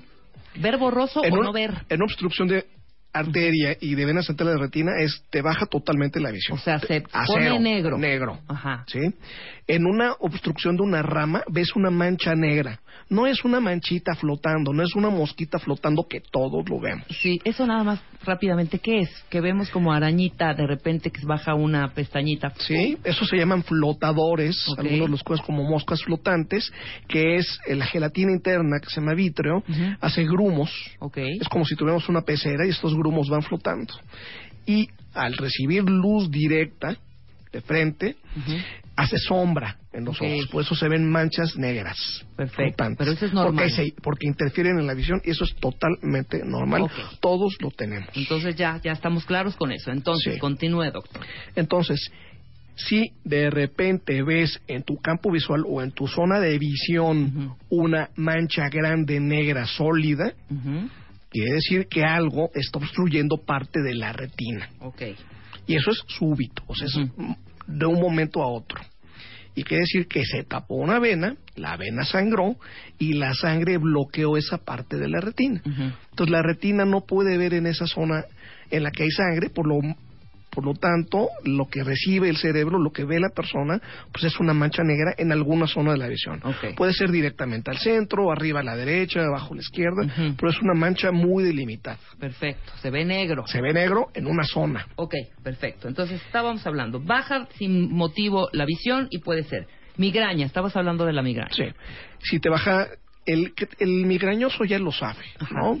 Sabe que es- eso se le conoce como aura, que ven destellitos, que ven estrellitas o que les baja la visión. Les puede bajar tanto la visión como hacerse la visión de túnel. Ujú. ¿Por qué? Porque las arterias disminuyen su calibre y les llega menos oxígeno al ojo. Claro. Es prácticamente o muy parecido a lo que es una obstrucción de una arteria central de la retina sin el daño, ¿no? Porque es momentáneo, de una, dura un año, uno- una hora, un par de horas, etcétera. Y después de tomar medicamentos, que son los analgésicos, eh, y medicamentos que ayudan a que el vasito sanguíneo se dilate, la, la visión se recupera por completo. Y no hay ninguna consecuencia y viene acompañado de dolor de cabeza. La siguiente, amaurosis, tú explícanos mejor. Una, ceguera fugaz, Ajá. ¿no? Amaurosis fugaz es cuando te baja súbitamente la visión, pero la recuperas. Ok, ¿y eso se debe a qué? Uno, Ajá. y lo más el caso más importante es por la obstrucción de las arterias carótidas. Ok. Las arterias carótidas, como comentamos hace ratito, deben estar libres, totalmente libres de su flujo, pero en, los en las personas que fuman, que son, eh, que son hipertensos, que son obesos, que tienen un diámetro abdominal de más de 100 en los hombres y más de 90 en las mujeres, Ujú. tienen riesgo de que se vayan acumulando placas de colesterol. Ok. Se cierra la luz, se cierra, se cierra la luz, hasta que es imposible que llegue la suficiente cantidad de sangre a los ojos o al cerebro. Ok. Entonces, una baja súbita de visión, pero que se recupera, es amaurosis fugaz y puede ser por una obstrucción de las arterias carótidas, que fue lo primero que pensé que pudo haber afectado al papá de él. Ujú. Sí. Pero dije, bueno, que te hagan el electro, etcétera, etcétera, y que te hagan un ultrasonido carótidas, y bueno, fue mucho más grave que eso. Sí, claro, exactamente. Y eh, las dos que ya explicaste, que las- es la obstrucción de la rama de la arteria central de la retina Y la de la vena central de la retina. Esta es cuando en el centro ves esta mancha negra. Una mancha negra en el centro. Exactamente. Pues ahí está, para que nos queda clarísimo. Y eso es, perdóname que te interrumpí. Y eso es, eso es muy importante. O sea, si no dejes pasar el tiempo, si tienes una baja de visión que no recuperas, tienes que acudir de inmediato a un oftalmólogo. Si tienes una baja de visión que, re- que recuperas y no te duele la cabeza después, tienes más de 40 años, no llevas una vida sana, te conoces hipertenso, chécate inmediatamente que te vea un médico general que te cheque el corazón Claro. para ver que todo esté bien. En orden. Sí, claro. para que todo esté bien en orden. Perfecto. Ahora, eh, Doc, estas recomendaciones. Además, ¿cada cuánto tenemos que checar? Porque hay 20 mil preguntas que esas las, la- ya las responderá el doctor a su tiempo. No va a dar tiempo ahorita en este momento. Pueden, eh, muchísimas. pueden, pueden marcar a Doc Sánchez G en Twitter. Doc, Doc Sánchez G y en, en Facebook también. Yo con gusto en el transcurso del día les voy respondiendo todos sus días. sus Maravilloso. dudas. Lo que quiero saber es, cuando vamos a hacernos nuestro chequeo de nuestros ojos, nuestro ruti- nuestra rutina, que eh, de seis meses a un año, ¿verdad? No las Un año, una vez al año. Una persona Una vez sana al una año. vez al año. Ok. ¿Qué incluye ese ese estudio? Chequeo. Incluye ese chequeo. Incluye también que te eh, la retina te la, perdón, que te lo que le hicieron No en todos, de- dilatar la pupila. dilatar la No en pupila. todos. En menores de 40 años es Ajá. Cuánto ves, Ajá. si tienes o no graduación, cómo está la superficie de tu ojo, cómo está la producción de lágrima, cómo está la córnea, cómo está el cristalino, la presión intraocular, que tiene que estar entre 10 y 20, Ujú. ver el nervio óptico y sus características físicas, ver la zona de visión fina y ver las arterias y las venas. Si la persona tiene más de 40 años, se conoce hipertensa, Ajá. se conoce diabética, o tiene alguno de los síntomas que mencionamos, que ah, tiene una baja de visión, o algo que no sea normal, o está viendo menos, si está viendo un 80, un 75% sin una razón aparente, se le pide que venga acompañada o se regrese en un taxi para poder dilatar la pupila y asomarnos a la, a la retina a ver cómo está todo. A ver si hay glaucoma, una presión de más de 20, si hay cataratas, que el cristalino no esté transparente y eso le esté bajando la visión, que el nervio óptico, que tiene que ser como una dona, esté muy, muy adelgazado, eso es lo que indica que podría ser glaucoma, o que las arterias y las venas de la retina estén adelgazadas o estén rectificadas en su grosor. Eso es indicativo de que está pasando algo o que tenga alguna otra lesión en la retina. Hace dos días falleció el, eh, neuro- el neurólogo Oliver Sacks. Oliver Sacks murió a los 82 años de un melanoma del ojo que hizo metástasis al hígado. Oliver Sacks fue el autor de muchas novelas de, de enfermedades neurológicas, entre ellas la de Despertares de Robert De Niro. Ah, claro, ¿no? claro. O Awakenings, ¿no? Que él fue, que en los 70 les dio un medicamento que se llama medio- levo- lo- levodopa a pacientes que tenían eh, catatonia Y la maravilla de cómo despertaron, aunque fue por un periodo corto de tiempo, pero recuperaron su vida Claro. todos estos personajes, ¿no? Entonces, el- este doctor tenía un melanoma en el ojo. Es un no sé, es un sí, pero el melanoma es un tumor. Ah, es un tumor, claro. Sí, un nevo es un lunar, un, Claro. un lunar. Él tenía un tumor en el ojo que no se le detectó a tiempo, hizo metástasis, se fue al hígado y fue imposible de, de recuperar. Oh, my God. y lo mismo le pasó a Pedro Almendaris Jr. Ujú. Él tuvo un, un melanoma en el ojo, no les dio tiempo de hacer nada y el melanoma, el problema del melanoma es que hace metástasis a pulmón, a hueso, a hígado Claro. y ya que hace metástasis es muy difícil o prácticamente imposible de controlarlo. Ahora, ¿se ve? Sí se ve, O sea, ¿ves una mancha o qué ves en tu se, ojo? se ve un lunar. Se ve un lunar. Sí, se ve una manchita negra, exactamente. Se ve una manchita negra de características eh, muy particulares, que puede ser en el nervio óptico o puede ser por debajo de la retina o en alguna posición en particular, que eso es una- un foco rojo gigantesco para algo que está pasando. Claro, pero También puede haber metástasis de cáncer de mama, por ejemplo, en los ojos. Ok. Ahora dígame, Doc, nada más rápidamente antes de despedirnos. Si yo me veo en el espejo y me veo mis ojitos, ¿se ve esa manchita negra o sale por atrás? No, no se ve. No, se ve. se O ve sea, a simple vista. Tenemos que hacernos nuestros estudios y Sí. checarnos los ojos. Sí, tiene que ser un espe- especialista, dilatar la pupila, es poner un medicamento que haga que la pupila se haga muy grande y se usan, y se usan eh, lupas e instrumentos especiales para poder acceder al interior del ojo. A simple vista es imposible. No, pues sí, pero pues, por eso hay que checarse y hay que ir cada Claro. año a revisarse. Muy bien, Doc. ¿Dónde lo podemos encontrar? Denos todos sus datos. Tú sabes que todos los cuentanetas de Marta tienen un 50% de descuento en consulta. Bien. El teléfono es 5540-5400 y el 1520-1706. Maravilloso. Te agradezco mucho que hayas estado acá y abrirnos el panorama y conocer más. Muchas gracias por invitarme. Nosotros hacemos una pausa. Al regresar ya está aquí Mar- Marco, ya está aquí Marco Daniel Guzmán y vamos a hablar de eh, Arma tu vida a Europa en siete pasos. Tu vida y tu viaje. Al regresar no se vayan. Escribe a Marta de Baile. Escribe radio arroba martadebaile.com radio arroba martadebaile.com Escribe solo por W Radio. Llama a Marta de Baile. Llama a Marta de Llama a Marta de. Llama a Marta de Llama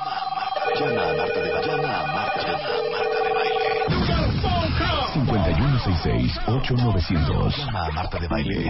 Y 01800-718-1414. Llama a Marta de Baile. Llama a Marta de Baile. Marta de Baile en W.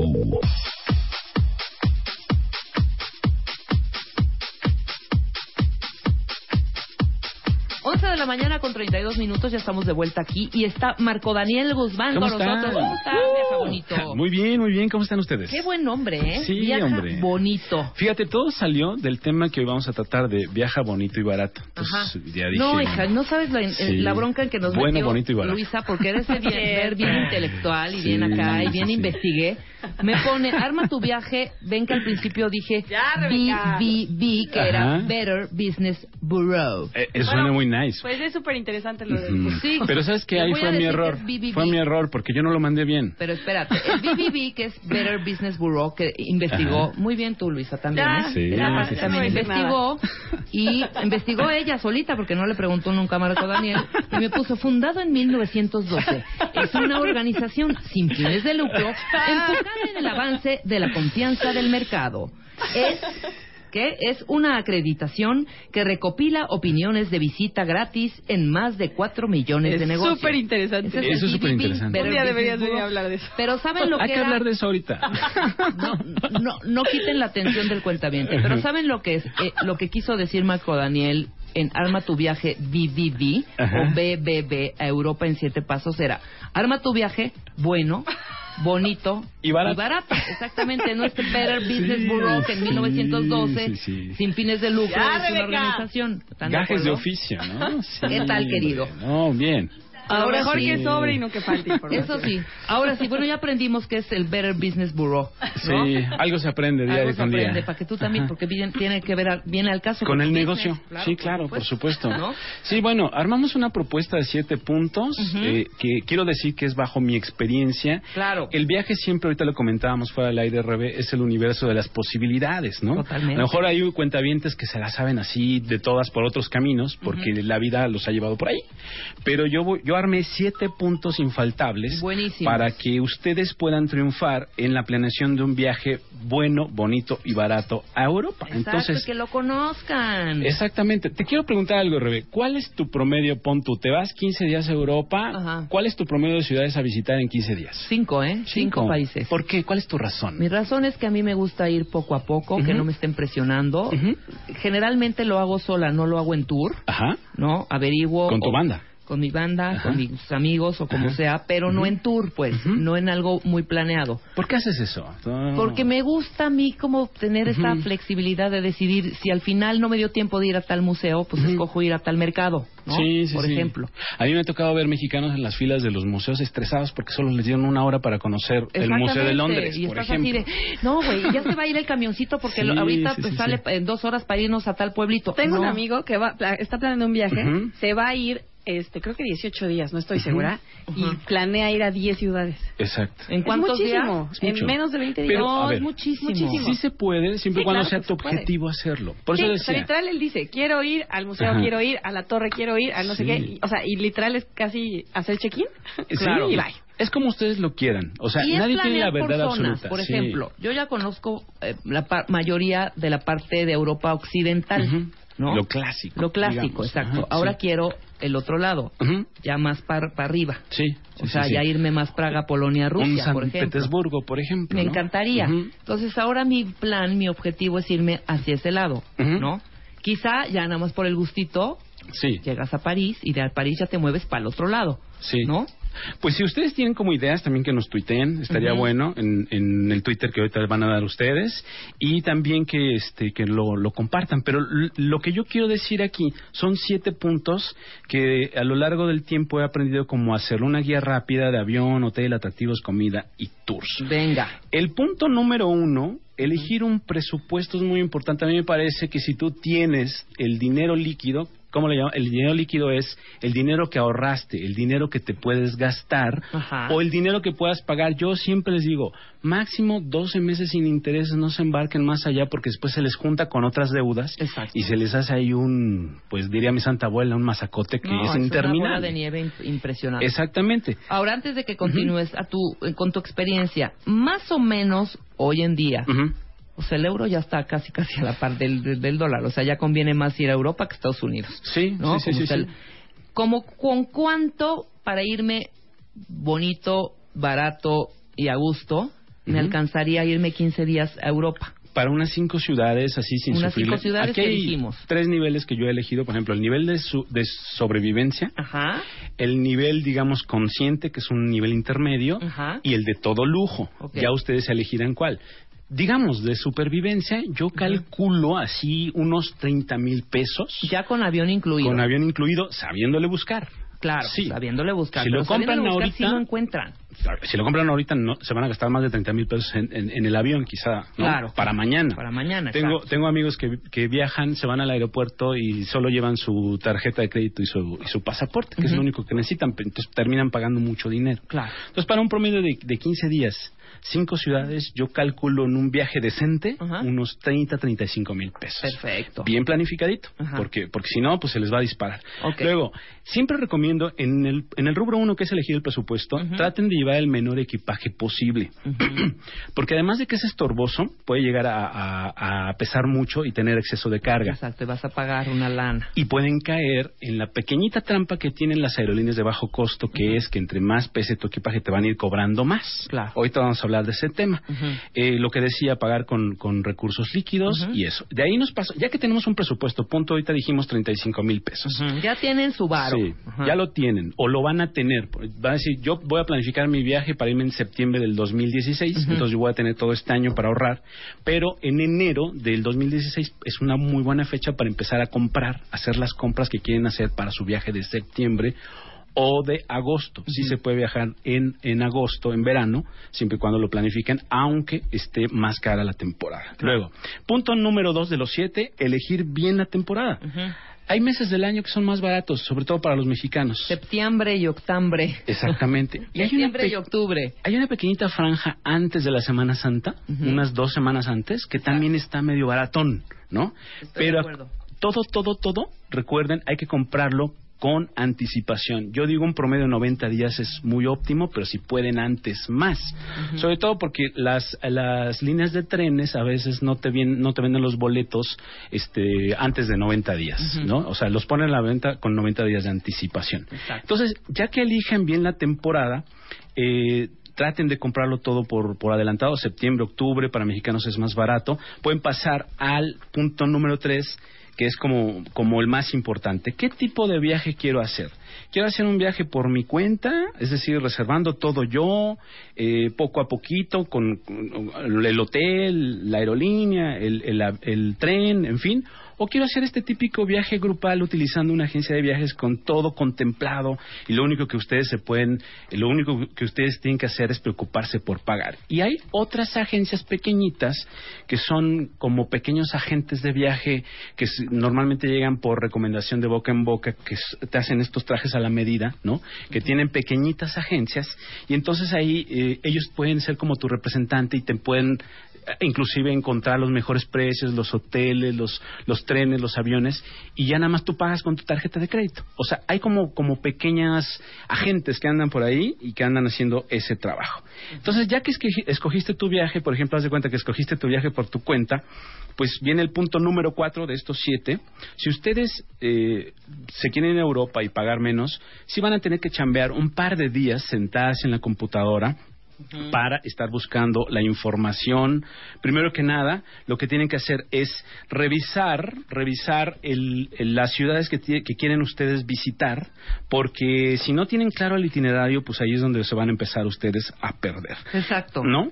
Entonces, lo que el, el punto número cuatro es planificar, preproducir, eligen un itinerario de ciudades punto a punto, de interés día con día, tracen su ruta entre ciudad y ciudad, revisen comentarios tipo en TripAdvisor de los lugares, los hoteles, sobre todo a donde van a llegar. Si ya escogieron un hotel, revisen los comentarios. Sí, eso es importantísimo. Vean las páginas. TripAdvisor siempre tiene, o Booking también tiene muy buenos, eh, tiene ahí una paginita donde dice tal hotel y todo lo que escribe la gente y te guías increíble. ¿eh? Sí, Yo sí, siempre sí. me guío por los comentarios de la gente. Es casi un pecado mortal si ustedes no planifican su viaje, porque en Europa el tiempo es oro. Y si ustedes llegan allá sin planificar y todo, créanme que van a terminar Les voy a contar una experiencia pagando. que me tocó igual, ¿no? Eh, me encantó, esto fue en, a, Nueva York. Me encantó un hotelito que vi, dije, wow, está increíble, lo quiero, bueno, bonito y barato, me fascinó en una super zona, perfecto. Ya lo ibas a comprar. Ya, no, no, lo, güey, vi los comentarios y aún así, porque Ajá. muchas veces dicen, no, güey, o sea, igual están exagerando. Ajá. Decía claramente, padrísimo todo, Ajá. solo que la terraza, como era muy chiquito, era boutique, y, y generalmente en Estados Unidos, si no son estas grandes cadenas como Hilton y, y hoteles ya más viejos, que son los cuartos muy grandes, pero en general los cuartitos son súper pequeños, los de estos hotelitos boutiques y todo este rollo. Y decía, padrísimo, me encanta la arquitectura increíble, el servicio fenomenal, la gente te trata súper bien, todos los servicios muy bien. Nada más que la terraza, como la abren todas las noches, y está abierta al público, porque Ajá. era una terrazona que habían apenas abierto y que era el, hit este, en esa temporada en donde yo fui, es muy ruidosa. Entonces hay mucha gente que está subiendo por los elevadores, sobre todo jueves, y vie- jueves viernes y sábados. Entonces es un relajo porque se mezcla el cliente del hotel con la gente que va a la terraza Claro. precisamente. Unas filas para los elevadores. Dije, ay, qué exagerados, hombre. ¿Y sí fuiste? Claro, me encantó el hotel, lo amo. No sabes la pesadilla Sí. de los elevadores jueves, viernes y sábados para subir a la terraza. De ahí la importancia de los comentarios. Claro, En por sitios. supuesto. Y sobre todo- ¿Qué hice? O sea, sí, error. Pongan palabras clave en Google. Lo que hago yo es, por ejemplo, el nombre del hotel. No sé, el hotel, no sé, ¿cómo se llamaba este hotel? ¿Lo recuerdas? Sí, se llama, y está padrísimo, se llama Dream. Ok, Dream, ¿en qué ciudad? Está en Nueva York. En Nueva, Dream en Nueva York y pongan así como, como frases como de que alguien haya escri- escrito su experiencia, ¿no? Ajá. Mi estancia en Hotel Dream en Nueva York fue, pongan eso en Google y van a encontrar seguramente las experiencias de otros viajeros que ya escribieron en sus blogs, ¿no? Claro. Eso también ayuda mucho. Si se meten en, en este TripAdvisor que tiene más de 100 millones de comentarios, yo siempre digo, hay muchos detractores de Tri- TripAdvisor, yo siempre digo, sería imposible poner un robot a hacer 100 millones de comentarios, todos diversos. claro, ¿no? no, no, no, no, Sí, y además... Yo no peleé, ¿eh? Exacto, si ustedes van y compran ese hotel y vieron un comentario y efectivamente se parece a lo que otro usuario comentó, pues creo que le empiezas a creer. Entonces, hoy en día no te esperes tanto a que te recomiende la gente de viajes y todo, porque a lo mejor lo que quieres es venderte. Tú métete Claro. a buscar los comentarios de manera orgánica que la gente está dejando en estos lugares. Revisen blogs, eh, inclusive vayan al callejero de Google, vean cómo están las calles, ya prácticamente todas las ciudades de Europa lo, pueden ver ahí. Este, insisto, eh, llevan, lleven poquito equipaje. Y la verdad es que eh, si ustedes visitan ciudades no tan famosas, pueden también ahorrar un poquito y hacer otro tipo de itinerario. Y aquí yo les diré un tip de oro. La verdad es que mándense información, busquen información de los lugares a visitar y mándense información a su correo día por día para que cuando ya estén en el viaje, pues nada más busquen esa información. Es un poquito lo que hago y ahí van eh, eh, recorriendo los lugares que ustedes van visitando. Luego, Rebe, el, el transporte es todo un, todo un tema. El transporte en Europa, que si quieres vuelo entre las ciudades o si quieres tren entre las ciudades o si te vas en bus entre las ciudades o rentas un coche.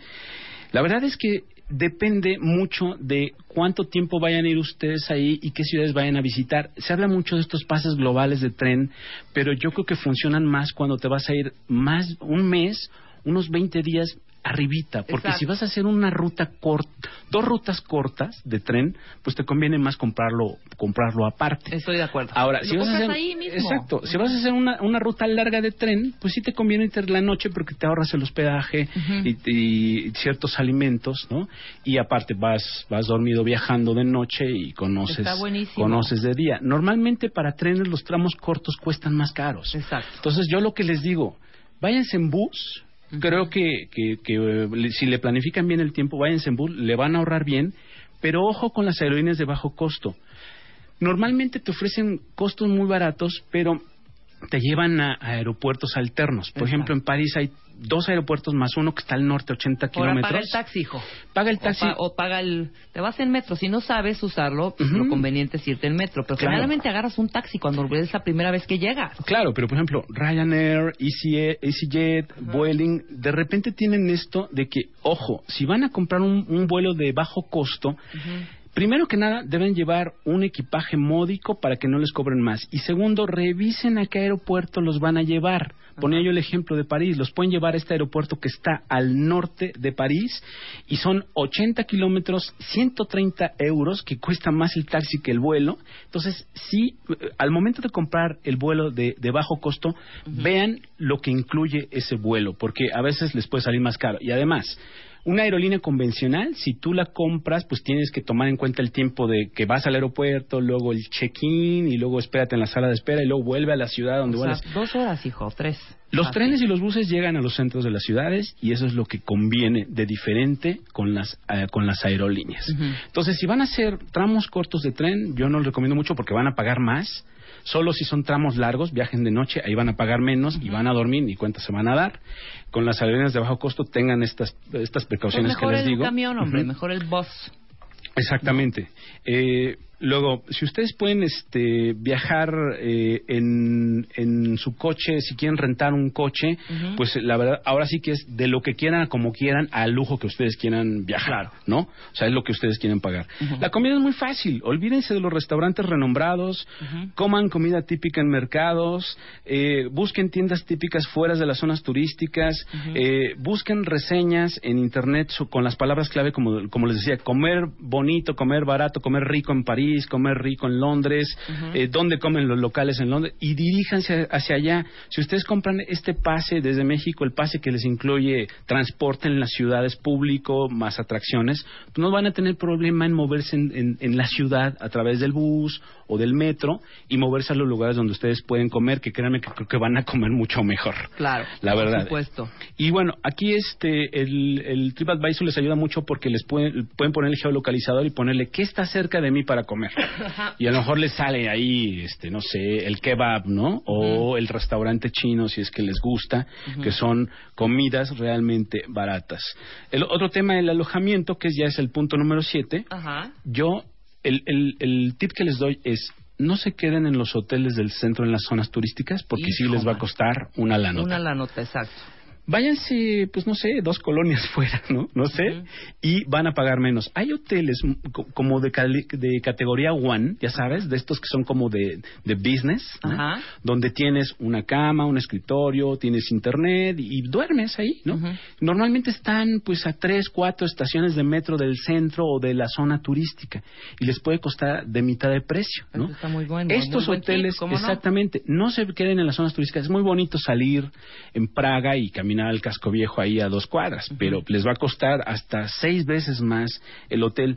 Pueden inclusive encontrar habitaciones que comparten baño Eso sí, yo sí paso. Yo prefiero mi baño solito. y, bueno, el hostal, que es muy recurrente También, en también. Europa. No, mejor. Que, por ejemplo, Hosteling International me parece que es la mejor cadena. Pueden encontrar una cama por 10 euros. Y bueno, pues nada más se duermen abrazados a su mochila porque luego dicen que pasan cosas. Sí, nada más hay que tener Ajá. mucho cuidado con eso. Pero esta parte del hostal, mucha gente, mucho, mucha gente joven sobre todo. Ujú. Yo eh, normalmente lo me voy hace. a hostales. Uno que Sí. ya es más grande y es mayor, pues ya necesita otro tipo de comodidad, no el lujo, eh, porque no vas a dormir, más, a- más, vas nada más a dormir al hotel. Otro Estás tipo todo de el privacidad, eh, ¿no? eh, visitando el lugar, comiendo delicioso, yendo a museos, etcétera, etcétera, y llegas y caes rendido para despertarte temprano al otro día. Hay una red social que se llama Couchsurfing, que es para compartir el sofá. Entonces ustedes se dan de alta ahí y pueden inclusive compartir su sofá de su casa con un japonés que venga a la Ciudad de México o ustedes con un japonés para ir a, a Japón y ahí pueden compartir el sofá sin que les cobre nada. ¿no? Ok. Entonces ese es como, si no quieren pagar hospedaje, ya ese es un nivel súper de El supervivencia. coach surfing. Exactamente, que es una red social, no es un, un sitio de comentarios, no, es una red social donde cada quien tiene un perfil y una reputación. Entonces vas ganando reputación en, en cuanto vas logrando que te vayan prestando sofás en diversas partes de México o del mundo. Es como que llegar a casa de tu, de tu cuate y que te preste el, el, el- el- el sofá de su casa. Exactamente. Te quedes. Y bueno, finalmente les recomiendo mucho que compren un seguro, un seguro de viajero, porque enfermarse en Europa, créanme que sí es, Sí, claro. es carito, un dolor de muelas, una apendicitis, algo así, realmente es, es algo, algo carito ¿eh? En, en Europa. Entonces, sí compren por favor un, un- un seguro de viajero. Bien, los países más visitados, Francia, España, Inglaterra, Italia, Alemania y República Checa de los, más, de los más caros, Francia, España, Inglaterra, Italia, ¿no? Sí, así es. Ahora, los ahorita los que están en ganga, mi querido eh, Marco, Grecia, Portugal, Polonia y Alemania. Ahorita es muy barato viajar a esos países. Alemania buscándole, ¿eh? Alemania es, es un país muy deseado, pero hay que buscarle. Pero, por ejemplo, Gre- Grecia, que ahorita aquí en turismo, porque están en una situación económica difícil. Portugal es bien bonito y la verdad es que ah, es a muy buen precio. Y Polonia, pues casi nunca figura en, la- en las listas de viaje, porque está como en medio entre Europa Oriental y Europa Occidental, ¿no? Y Francia sí es de los países más caros del mundo, pero también si le buscas puedes encontrar excelentes opciones a muy, muy buen precio. Claro, entonces ¿no? ya dijimos, de acuerdo al bolsillo, Ajá. la clase modo sobrevivencia, modo consciente o modo de lujo. Sí, O sea, a partir de 35 mil pesos ya puedes armar un viajecito Sí. increíble a Europa, conocerlo, visitarlo. No necesitas visa. O No sea, necesitas, como mexicano no necesitas. A menos aguas, ojo, o a menos que, ha- que hagas escala en este México, Nueva York, Madrid. Exacto. Pero bueno, Ahora, uno directo no necesitas, a- o, o Londres.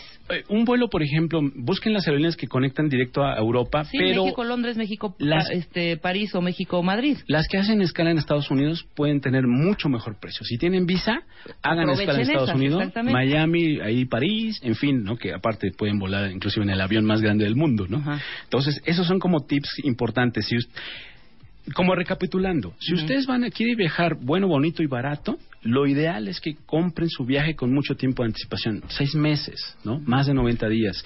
Claro. Y, por ejemplo, cuando busquen el vuelo transatlántico, busquen el más barato, no busquen la aerolínea de su preferencia. O sea, si quieren ir por, por Air France o por Iberia o por Lufthansa, pues busquen la que tiene el mejor precio. Claro. Esa sería como un, un, un tip importante. Un buen tip, muy Sí. bien. ¿Dónde te pueden contactar, mi querido Marco, para Bueno. dudas, comentarios, lo que sea? Si quieren que les mande esta guía completita como lo- y corregida y aumentada, en viajabonito.gmail.com, que es mi correo. Estoy en el Twitter, en arroba viajabonito. Mi Twitter personal es Marco Daniel MX. Y tengo un blog que es viajabonito.mx. Escribí un artículo que se los recomiendo, que es un viaje al centro de la Tierra en la Riviera Maya, ¿se imaginan? Maravilloso, lo vamos Ahí. a consultar. Y los quiero invitar, los quiero invitar. Venga, en- rápido, en- tienes 15 segundos. Vamos a ir a Yucatán del Wow. 9 al 12 de octubre. Si ustedes quieren ir con nosotros, escríbanos y solo para 10 personas. Me encanta. Escríbanle a marcodanielviajabonito.com. Exacto. Hacemos una pausa, regresamos. El 2015. Solo con Marta de Baile. Continuamos. Ya estás acá. Aquí estoy, aquí estamos ya. ¿Qué onda con relaciones a distancia? Relaciones no, a no se distancia. vayan, espérame, quédate acá. Elo, ¿dónde Exacto. está Elo? Y Huicha, quédate aquí, Huicha. Claro. Lucecita no, ¿verdad? Fueron- Lucecita fueron ni a distancia, ni aquí cerca, ni nada. Fíjate que últimamente mucha gente en las redes me estuvo pidiendo este tema y también este En las redes, en las redes. en las redes, En las redes, y, y otras, otras redes más cercanas Ajá. que pueden ser por aquí por la mesa este de, de un tema que bueno pues es, es más también más eh, común de lo que pensamos a veces las relaciones a distancia. Y, y que si nosotros nos preguntan así de bote pronto si pensamos que las relaciones a distancia funcionan qué es lo que ustedes dirían que sí que no Ney. que no. Que no funcionan. tú dices que no Yo funcionan. digo que no. tú dices que no. Tú es lo que dices Yo creo que es difícil, pero que pueden funcionar. que pueden funcionar. Sí. Bueno, pues vamos a ver qué cosa nos dice la ciencia al respecto. Y que nos digan los cuentavientes, ¿no? ¿Qué les ha Este, pasado en su Mario? experiencia, no? Exactamente. Exactamente. Si tienen alguna relación a distancia, ¿cuánto llevan? ¿Cómo le hacen? ¿Cómo le hacen? Etcétera, Y etcétera. siente que Venga, funciona o no. Pues bueno, vamos a definir primero qué es una relación a distancia. Hay de tres formas. Están las relaciones que son exclusivamente a distancia, donde las personas nunca se han conocido físicamente. Es una relación casi casi del tipo virtual y que solamente se ha tratado por ese medio, por el medio virtual. Ajá. Es el peor escenario para las relaciones a distancia, el no conocerse físicamente. Físicamente, ¿no? exacto. Entonces, estas relaciones solamente es una relación muy idealizada eh, y es que más que ninguna otra, en esta relación te relacionas con la idea que tienes de la persona y no con la persona en sí misma, porque en realidad no la conoces muy bien. Claro. Otra modalidad son las relaciones que ya son permanentemente a distancia. Es decir, sí conoces a la persona, sí tuvieron una relación física, pero la persona se fue a otro lugar distante de manera permanente y que tú no puedes o no vas a alcanzar a esta persona nunca por una cuestión personal, por una cuestión laboral. Este tipo de relaciones permanentemente a distancia, donde ya no hay posibilidad de reunión por lo que sea, eh, son quizá las que más crean desesperanza y dañan la relación porque ya no hay retorno. Pero de las que vamos a hablar son de, de esta otra versión más común, que son las relaciones temporalmente a distancia o con distanciamiento intermitente. Es por mucho el caso más común. Es el caso de dos personas que se quieren, se separan por cuestiones personales, escolares o profesionales, Ajá. pero esta separación es temporal. Es decir, en lo que dura voy a inventar una maestría, ¿no? Un par de años, eh, unos tres años, un año, o a veces durando un poquito más o esa, ese lapso de duración, pues las personas van como yendo y viniendo para encontrarse cuando pueden hacerlo así, ¿no? Es una separación temporal eh, y, y que, bueno, al final no es poco frecuente eh, y que también a veces se da entre personas casadas, ¿no? Las personas se casaron, pero a uno le ofrecieron una oportunidad de trabajo, una beca para un doctorado, alguna cosa así, y pues se va, se va porque es la oportunidad que, que estaba esperando. Cada uno viaja en estas relaciones temporales o intermitentes, cada uno viaja con el otro tanto como le es posible en un momento dado. Hay quien lo pueden hacer si no es tan distante cada fin de semana, pero hay otros que lo hacen una vez al mes y algunos otros cuando la distancia es muy grande y los costos son caros para desplazarse, pues lo hacen un par de veces al año, ¿no? O al menos una vez al año en fiestas y, por ejemplo, sobre todo de diciembre, a veces la persona viene de regreso a, a pasar Navidad y fiestas para acá. Entonces, esta condición de, de relación a distancia intemporal o intermitente puede durar meses o incluso años. Años, ok. Ahora, ¿por qué pensamos de inmediato que una relación de este tipo no va a durar? Bien, eh, la ciencia nos dice que casi el 60% de las personas tienen esta creencia ¿Yo? cuando les preguntas, oye, ¿crees que funcionan? De inmediato, no, no funcionan. A Pero mí me, me entra esta canción que, que cantaba José José, pero no sé de quién es, Ajá, que decía, falta el trato continuado, ándale. el sabor de las caricias, todas las pequeñas cosas que se viven día con día. Ajá, Y ándale, así- pues ¿Te bueno. acuerdas de esta canción? Na. Na, na, na, na, na, na, na, na. Aunque no puedo olvidarte, poco a poco te me olvidas. Y habla de la distancia entre dos personas. Claro. Bueno, pues ahí tenemos hasta Ahí canción. Ahora mira, e- esta, esta, ¿por, qué, ¿por qué el 60%? Si tú le preguntas a las personas, porque hay personas que a lo mejor nunca han estado en una relación así, o sea, no tienen la más remota idea. Es más, hay personas que dicen que no va a funcionar cuando nunca han estado así y no conocen a nadie que nunca ha estado así. Claro, Nomás es porque porque les late Por que la cosa no funciona, no Nada más es ese asunto. Entonces, esta creencia común es, eh, es porque antes, en, en tiempos anteriores, vamos a pensar, hasta hace 25 años, el que una persona se fuera lejos, pues implicaba que el contacto iba a ser nada más, si acaso, telefónico.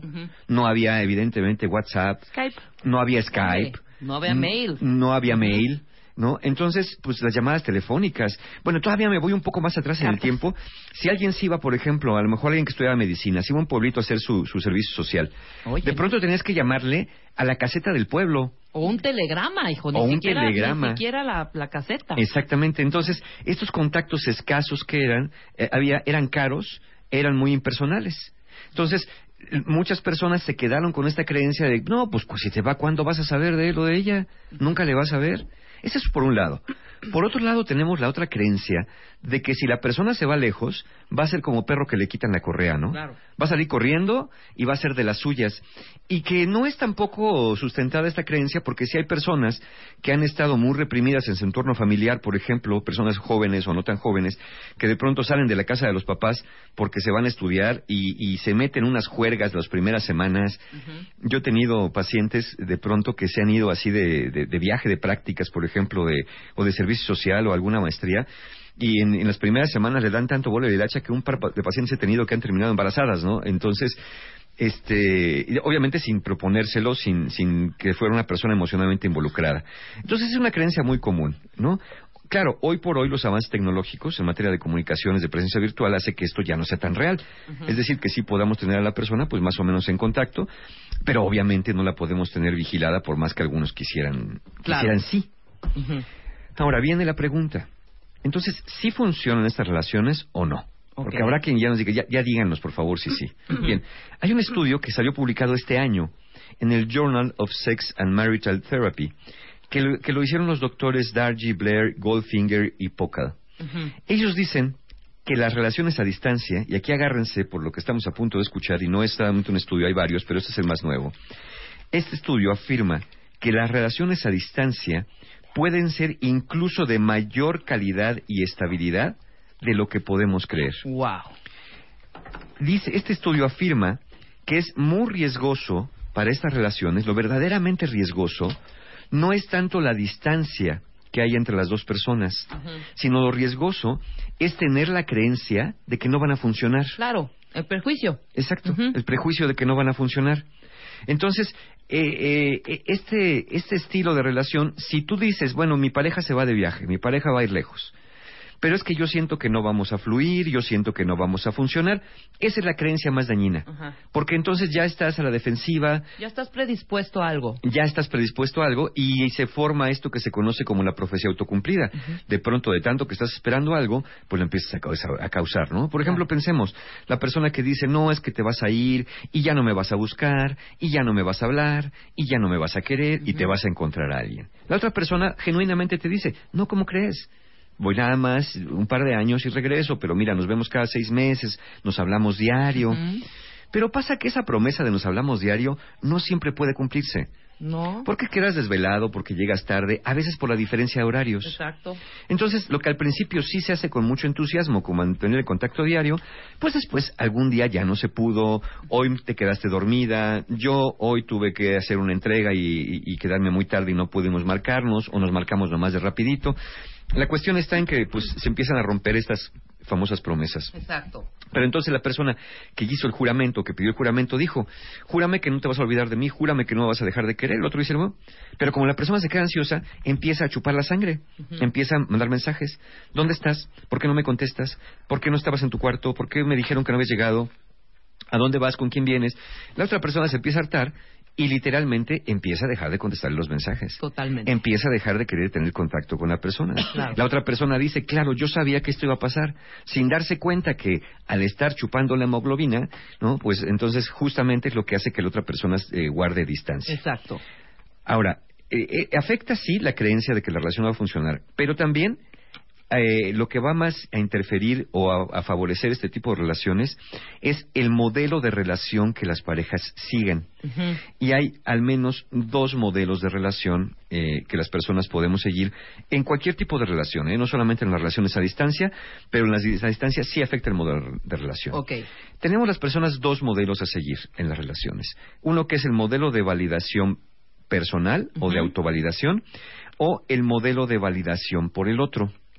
Por ejemplo, en la, vali- en la validación por el otro, eh, el, el cómo sentir que nosotros valemos depende de lo que nuestra pareja nos haga sentir.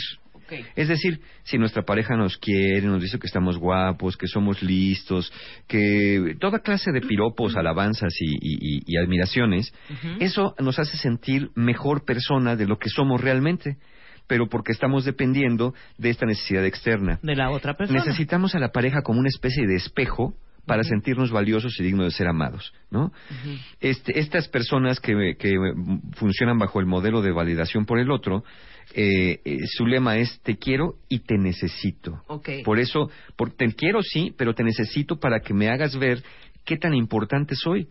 Estas personas sufren mucho la separación de otra persona. E incluso no es solamente a nivel de pareja. ¿eh? Yo, yo he conocido y recientemente personas que se ponen muy deprimidas, muy ansiosas o muy tristes porque ni siquiera eh, una pareja, insisto, una amiga se va a ir, existe la posibilidad que se vaya a otro país. No. Exacto. Mi amiga, no me dejes. Exacto, es como, ¿qué voy a hacer, no? Me voy a quedar sola sin esta amiga maravillosa.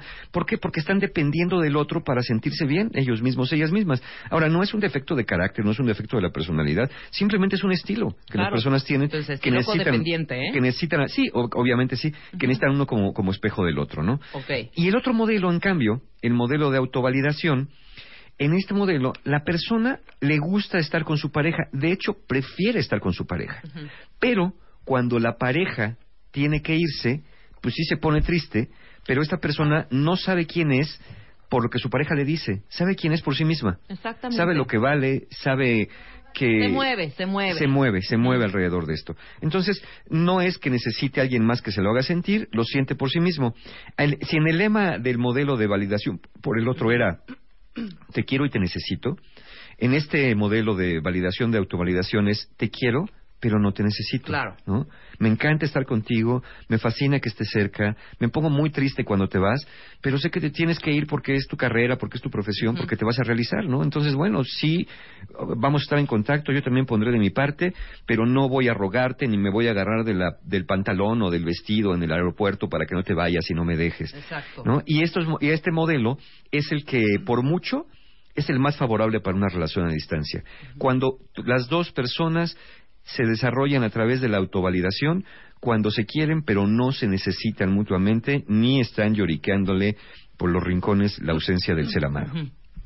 ¿Ibas a decir algo, Luisa? No, no, Dijiste, no, eh, sí. Estoy asintiendo nada más. Oye, toda la razón. Es- ¿Qué dicen, qué dicen los cuentavientes. Hay muchos y sí me sorprende que llevan. 4, 30, 20 años a distancia. Hay ¿Sí? uno aquí 20 años y felices, ¿eh? Claro, claro. Mira, te voy a leer algunos. A ver. Eh, me casé súper chica. Hemos viajado mucho porque tratamos de seguir creciendo y nuestro amor es súper. Después de 20 años, feliz. Después de 20 años. Ajá. Luego, eh, bueno, aquí nos dice Heidi que creo que tiene mucha razón. No sé qué opinas tú, Mario. A ver. Para que la relación funcione se necesita mucha confianza en el otro y en uno mismo sobre todo. Tener una buena autoestima. Ahí, Ahí tenemos, ahí tenemos. El modelo de autovalidación sí tiene que ver con una buena autoestima y no la necesidad de que otro me esté devolviendo el espejo que soy. Ajá. Estuve eh, así seis años en una relación a distancia con mi esposo. Hoy tenemos nueve años casados, un hijo y otra nena en camino. Excelente. Seis, ahí, te- ahí años, están las ¿eh? pruebas, exacto. Eh, sí funcionan. Llevo cinco años en una relación a distancia y es la relación más estable que he tenido. Es lo que dices, ¿no? claro. Según el estudio que hicieron aquí en el Journal Sex, que sí funcionan. Sí son- funcionan. funcionan son- más de lo que creemos y de hecho tienen una calidad muy alta eh, eh, dentro de la comparación con otras relaciones. Tienen una muy buena calidad de relación las Y relaciones estabilidad, que lo que está diciendo aquí Y estabilidad. Sí. Eh, yo duré con mi novio nueve años en una relación a distancia, nos dice Cocos. Él es alemán, hablamos todos los días y nos vemos seis meses al mes. No, Seis veces. seis veces Seis, al mes. Sí. seis meses al año. Seis meses Ah. al meses año, al perdón. año. Seis Seis- meses al entonces, año, lo que decíamos, estas relaciones a distancia que pueden ser intermitentes, donde estamos distantes, pero estamos juntos unos tiempos. Mi esposo lo conocí online, Ajá. es portugués. Seis meses antes de verlo físicamente tuvimos tres años de relación a distancia y ya tenemos un año de casados. Mira, perfecto. Mira, sí, sí, mucha gente, ¿eh? Yo pensé que no, y sí. Estuve a dis- a distancia cinco años después de tres de vivir en la misma ciudad. Está cañón, funcionó y estamos casados. Perfecto. No, bueno, Bueno, muchísima gente. Ahí están, ahí están muchas pruebas, muchas evidencias de que estas relaciones sí funcionan. Claro. Ahora, preguntémonos lo siguiente. ¿Qué hacen las parejas que están en una relación a distancia para que les vaya bien? ¿Qué hacen? ¿Qué hacen? Exactamente. Entonces, ya vimos primero que eh, el modelo de relación es importante, que tiene que ser un modelo de autovalidación, donde cada uno sea independiente del otro, eh, que cada uno se valide por sí mismo y que el deseo de estar juntos es por un gusto, porque se aman y no porque se necesitan. Exacto. Ahora, en este estudio también se hizo una entrevista con diferentes parejas que tenían relaciones a distancia eh, en diferentes momentos, diferentes relaciones a distancia que pueden tener desde varios meses hasta varios años, como vimos ya ahí que hay una que tiene 20 años de, de- de- de tiempo. y, y entonces los investigadores, al entrevistar a estas parejas, eh, sacaron una serie de puntos que dicen son los puntos que tienen en común las parejas que están a distancia hace poco o mucho tiempo y que a sí mismas eh, o en sí mismas reportan que la relación es buena, que es de buena calidad, que les gusta. Entonces dijeron, ¿qué tienen en común?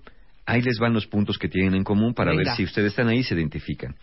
Primero, tienen una actitud positiva acerca de las relaciones a distancia. Lo que dijimos, no están con la cantaleta de que no van a funcionar. no va a funcionar, no sé qué, claro. ¿Y qué aguas aquí? Porque aquí, como ya vimos que el 60% de las personas piensan que las relaciones a distancia no van a funcionar, a lo mejor tú, si estás en la circunstancia, dices, bueno, a ver, vamos a probar, vamos a, a- a- a estar en contacto. Pero no faltan amigos o amigas bien intencionados, o hasta tu familia, que te dice, no, mijita, ¿cómo que se te va a ir el novio a Alemania? Eso ya no va a Eso no funciona. Tú sabes qué va a andar haciendo por allá.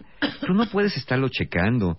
O amigos, no, pues amiga, pues acuérdate lo que dicen de las relaciones, ¿no? Que amor de lejos, pues es de pensarse. Este, van a estar muy contentos los tres, ¿no? No, pues seguro por ahí. ¿Tú crees que no se va a encontrar otra por allá?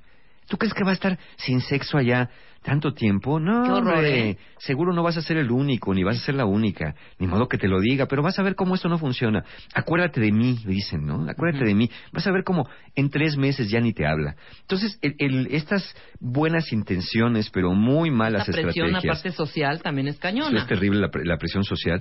Incluso, eh, digo, me ha tocado personas que son presionadas por los amigos y la familia de, ándale, vete a alcanzarlo. Oye, pero la escuela, el trabajo, deja todo, vete a alcanzarlo. No, error, No, no claro. puedes dejar tu vida por otra persona cuando tú no lo decides así por ti mismo.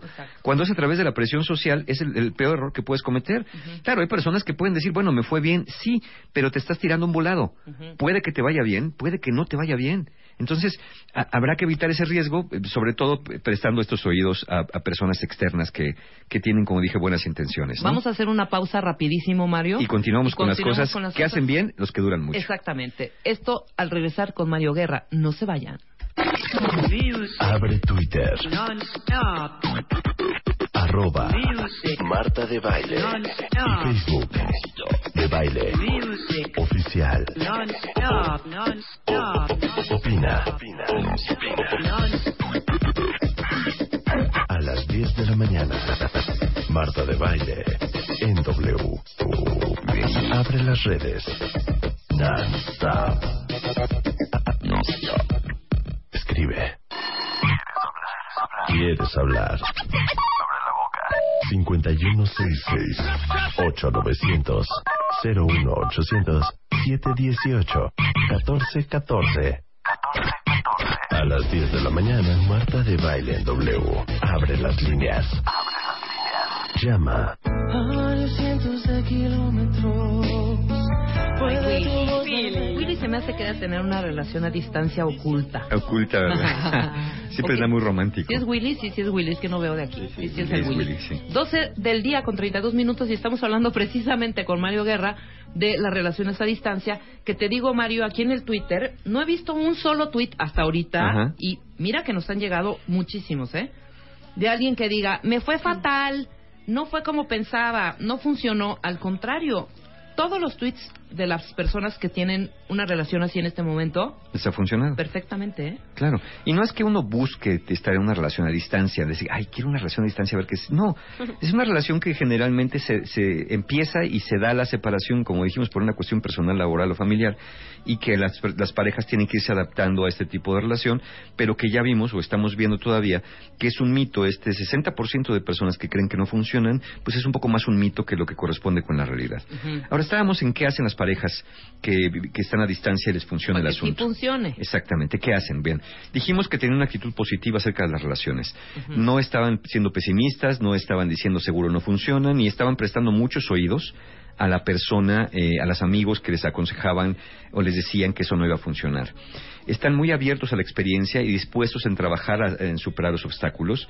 Y cuando las cosas no van bien, eh, a lo sumo son personas que dicen me siento dividido entre dos mundos, ¿no? Entre quedarme aquí, buscar a mi pareja, eh, no me siento muy bien, pero nunca refieren su situación y como quizá aquí se corrobora con lo del, lo del Twitter, Ajá. nunca refieren con, su con situación como lo peor que les pudo haber pasado. Claro. El que su pareja se haya ido, ¿no? Tampoco se alegran, pero insisto, viven bastante bien cuando estén en estos, en estos eh, modelos. Ahora, segundo elemento que tienen las parejas en común, que les va bien. Sienten una gran certeza acerca de lo que su pareja que está lejos siente por ellos. Ve. Una gran confianza. No, pero yo, no gran... pensar- yo pensaría al revés, Ajá. ¿no? Sí, no, no. Tienen gran certeza de lo que sienten por ellos. Es decir, se sienten amados y seguros del amor pues, por su pareja y de lo que ellos también sienten por la pareja. Ajá. Básicamente confían el uno en el otro. No están pensando si va a andar con alguien o no, si va a salir de juerga. Dicen, yo sé que esta persona me ama. Claro. Yo sé que lo amo también y sé que sí la distancia está canija, pero este vamos a salir adelante porque nos amamos, ¿no? Esa es, esa es otra creencia. Otro punto que tienen en común las parejas que están a distancia y les va bien es que en general tienen un mayor nivel de intimidad en la comunicación. ¿Qué es esto? Que cuando platican, que cuando chatean o cuando están en videoconferencias, en lo que centran sus conversaciones son en vivencias, en lo que les pasó en el día, son en ideas, en sentimientos propios y menos acerca de terceras personas. No están en el chisme. Sí, claro, ¿no? claro. Fíjate que mi mamá y fíjate que mi hermana y fíjate que mi vecino y fíjate que... No, hablan de ellos. Si hablan de lo que les interesa, hablan de su mundo, platican de su día a día. Cuentan a detalle sus vivencias cotidianas. Por ejemplo, ¿qué pasa en una relación de pareja cotidiana a veces, lamentablemente, cuando estamos viviendo juntos o nos vemos todos los días? Es, oye, ¿cómo te fue en el trabajo? Pues aquí, ya sabes. Ah, ¿y a ti? Pues también. Eh, pues sí. mismo de sí, qué grueso, ¿no? Sí, hombre. Oye, qué calor, ¿no? Qué tráfico. Sí, hombre, sí. ¿Te tocó? Sí, a mí también. Qué, qué malo. Ya, vámonos. Bye. Así Cuando es. las parejas casi no se ven, Entonces cuando platican es, oye, cuéntame, ¿cómo estás? No, oye, bien, fíjate, ¿qué te voy, qué te digo? Que llegué tarde a trabajar, pero ¿por qué? No, hombre, se me atravesó un camión de Coca-Cola y se hizo un caos allá en el periférico, hubieras visto la gente. ¿Te acuerdas el restaurancito donde íbamos a comer? Sí, ándale, por allá afuera, ahí fue el relajo y, no, hombre, yo dos horas desesperado le tuve que marcar a mi jefe.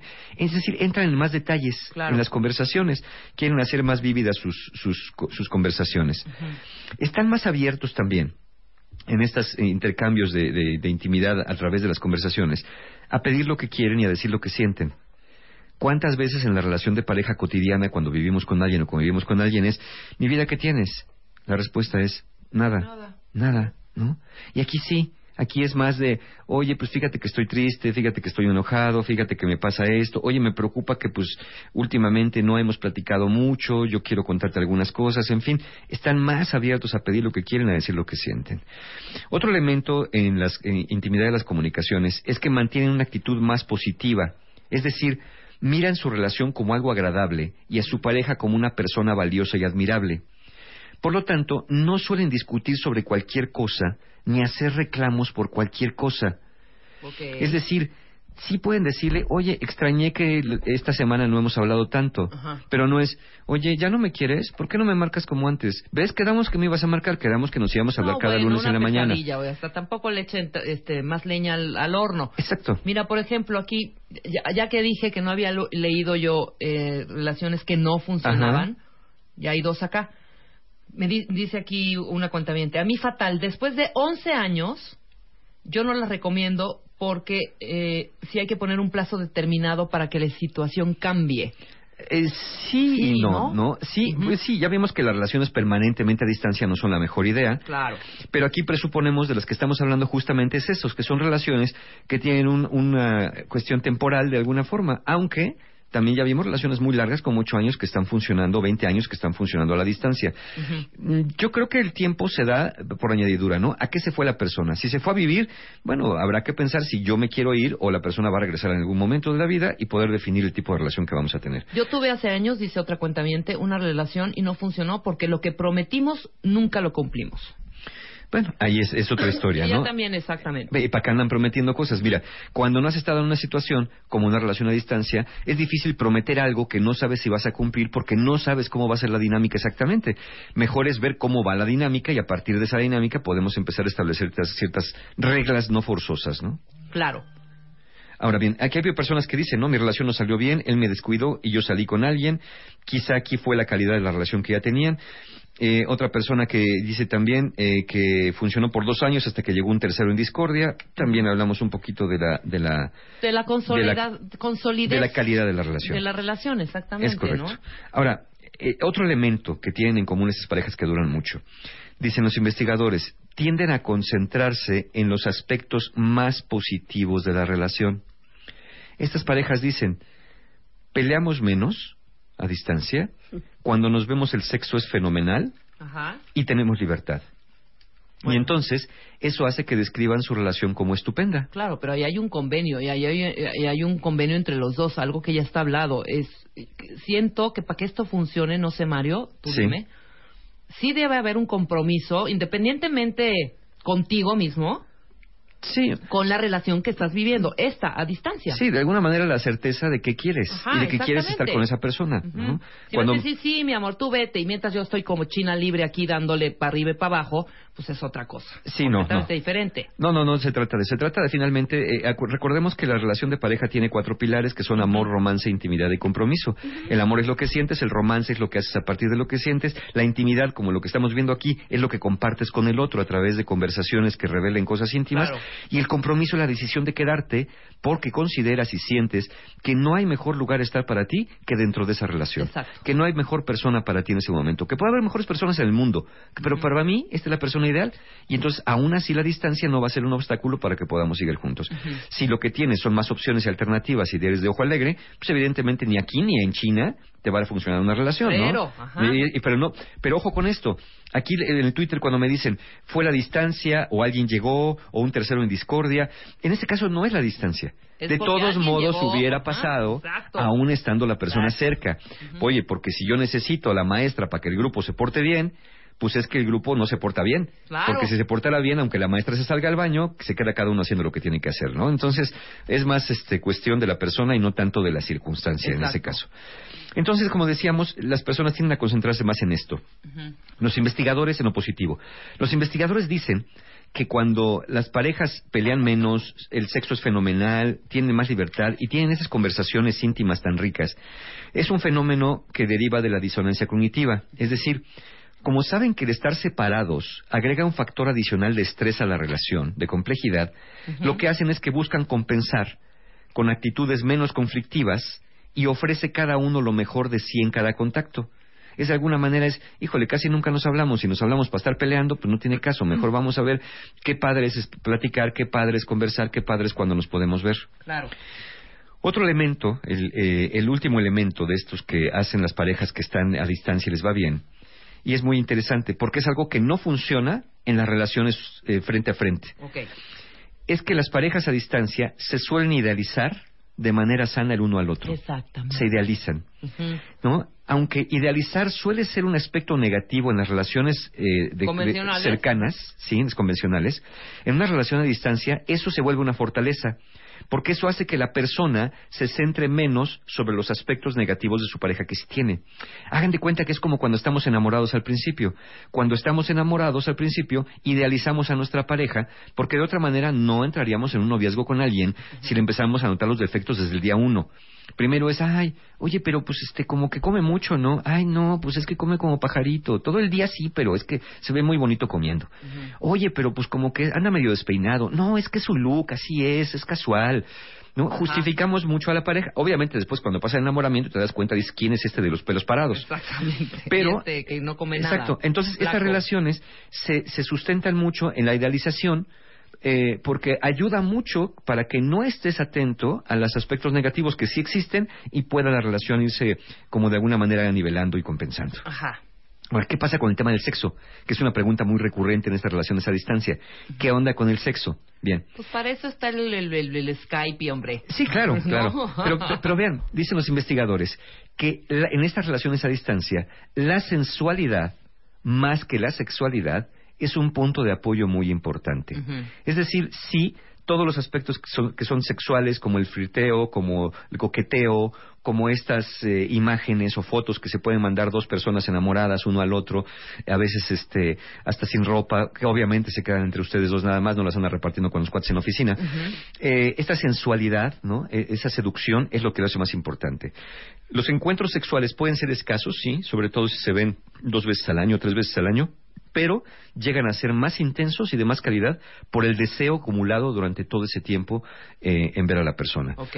Y aún así, pero aún así, sí hay que verlo, que hay estudios que dicen que la calidad de la vida sexual de las parejas a distancia es menor que de las parejas que conviven, ¿no? Por ejemplo, vamos a pensar una pareja a distancia que se ven cada seis meses. Se vieron, pero resulta que pues a lo mejor este, tú estás en tu periodo, o yo estoy de malditas, o no me siento con tanto Sí, o drive. sea, no necesariamente tienes Sí. que cooperar. Y el, y el encuentro no sexual no fue tan bueno, no fue de tan buena calidad.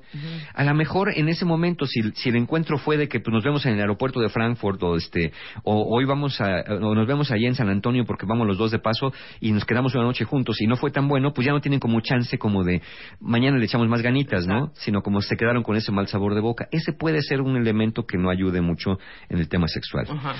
Eh, otro elemento también, eh, los problemas que se viven en estas relaciones no son tan distintos a los que viven las parejas de relaciones convencionales, ¿no?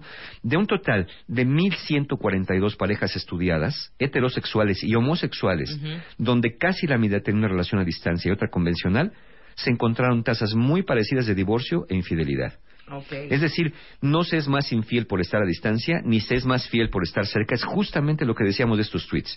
No fue la distancia lo que echó a perder tu relación, es más bien el tipo de relación que estabas teniendo Claro. y los conflictos que se estaban adentro de la relación, que insisto, en este estudio 1142 parejas tienen exactamente las mismas tasas de problemas en divorcio e infidelidad. Las mismas broncas. La distancia Las no mismas es el- broncas. un punto de diferencia. Y los niveles de satisfacción en distancia y en relaciones presenciales también son muy parecidos. Ok. Las personas que tienen una relación a distancia de manera satisfactoria se dicen que se encuentran tan satisfechos en intimidad, comunicación, satisfacción general, compromiso y sexual como cuando estaban juntos. ¿no? Entonces, también es un, un elemento muy interesante a considerar que no estamos más satisfechos si estamos más cerca necesariamente. Claro. Ahora, no hay para todos, no es para No todos. es para todos, no, no es para todos. ¿Para quién no funcionan estas relaciones, nos dicen los expertos? Primero, personas que padecen estrés, Ansiedad, baja autoestima o que tienen una gran necesidad de cercanía física concreta de la persona amada para sentir que los quiere. Para estas sentido. personas no va a funcionar. Si tienes ansiedad, si tienes baja autoestima, si eres una persona muy estresada o a fuerza quieres estar haciendo tierra con tu significant other, entonces ahí no va a No funcionar. hay manera, claro. También, y, y esto es principalmente, personas con estilo de apego inseguro. Estas personas que, eh, que te hacen, eh, que, que de alguna forma necesitan a la persona también, te hace sentir más vulnerable de lo que ya te sientes, aún teniendo cerca a la persona, te sientes vulnerable cuando está lejos todavía más. Ajá. Te sientes tan ansiosa o tan ansiosa o tan deprimido o tan deprimida que la ausencia de tu pareja va a interferir con tu bienestar y con tus actividades cotidianas. Cuando tienes un apego seguro, prefieres estar con tu pareja, pero si eso no es posible, no sientes que te mueres. Con el apego inseguro, si no ves a tu pareja así haya ido a la tienda, sientes que te mueres. Es una forma, una forma también de relación un poco codependiente. ¿Para qué otras personas no funciona? Personas que basan la calidad de sus relaciones en la calidad del sexo que tienen con su pareja. Para ellos tampoco va a funcionar si está basada tu relación principalmente en el sexo. Personas con problemas de celotipia tampoco va a funcionar es el asunto. Y, ojo con esto, relaciones que no eran sólidas previas a la separación. Claro. Es decir, la relación ya no estaba bien, el separarse sí va a hacer que truenen, porque de todos modos iban a tronar y era cuestión de tiempo. Ahora, si ustedes ya están en una relación así, ¿hay esperanza? A Sí. ver, Elo, Elo, Elo. Ahí, toma ahí- ahí es donde, donde cae Elo en, el- Ajá. en este supuesto. Si ya tienes una relación así, hay Si están en una esperanza, relación, si están empezando una relación a distancia, no, pues creo que No este, sé, pues es que, o sea, mi punto es justo, o sea, no lo voy a decidir mientras, mientras, o sea, antes de que se, no lo iba a decidir antes de que él se fuera, no iba a decidir si íbamos a, a seguir cuando él volviera, Claro. él todavía no oyéndose, ¿me explico?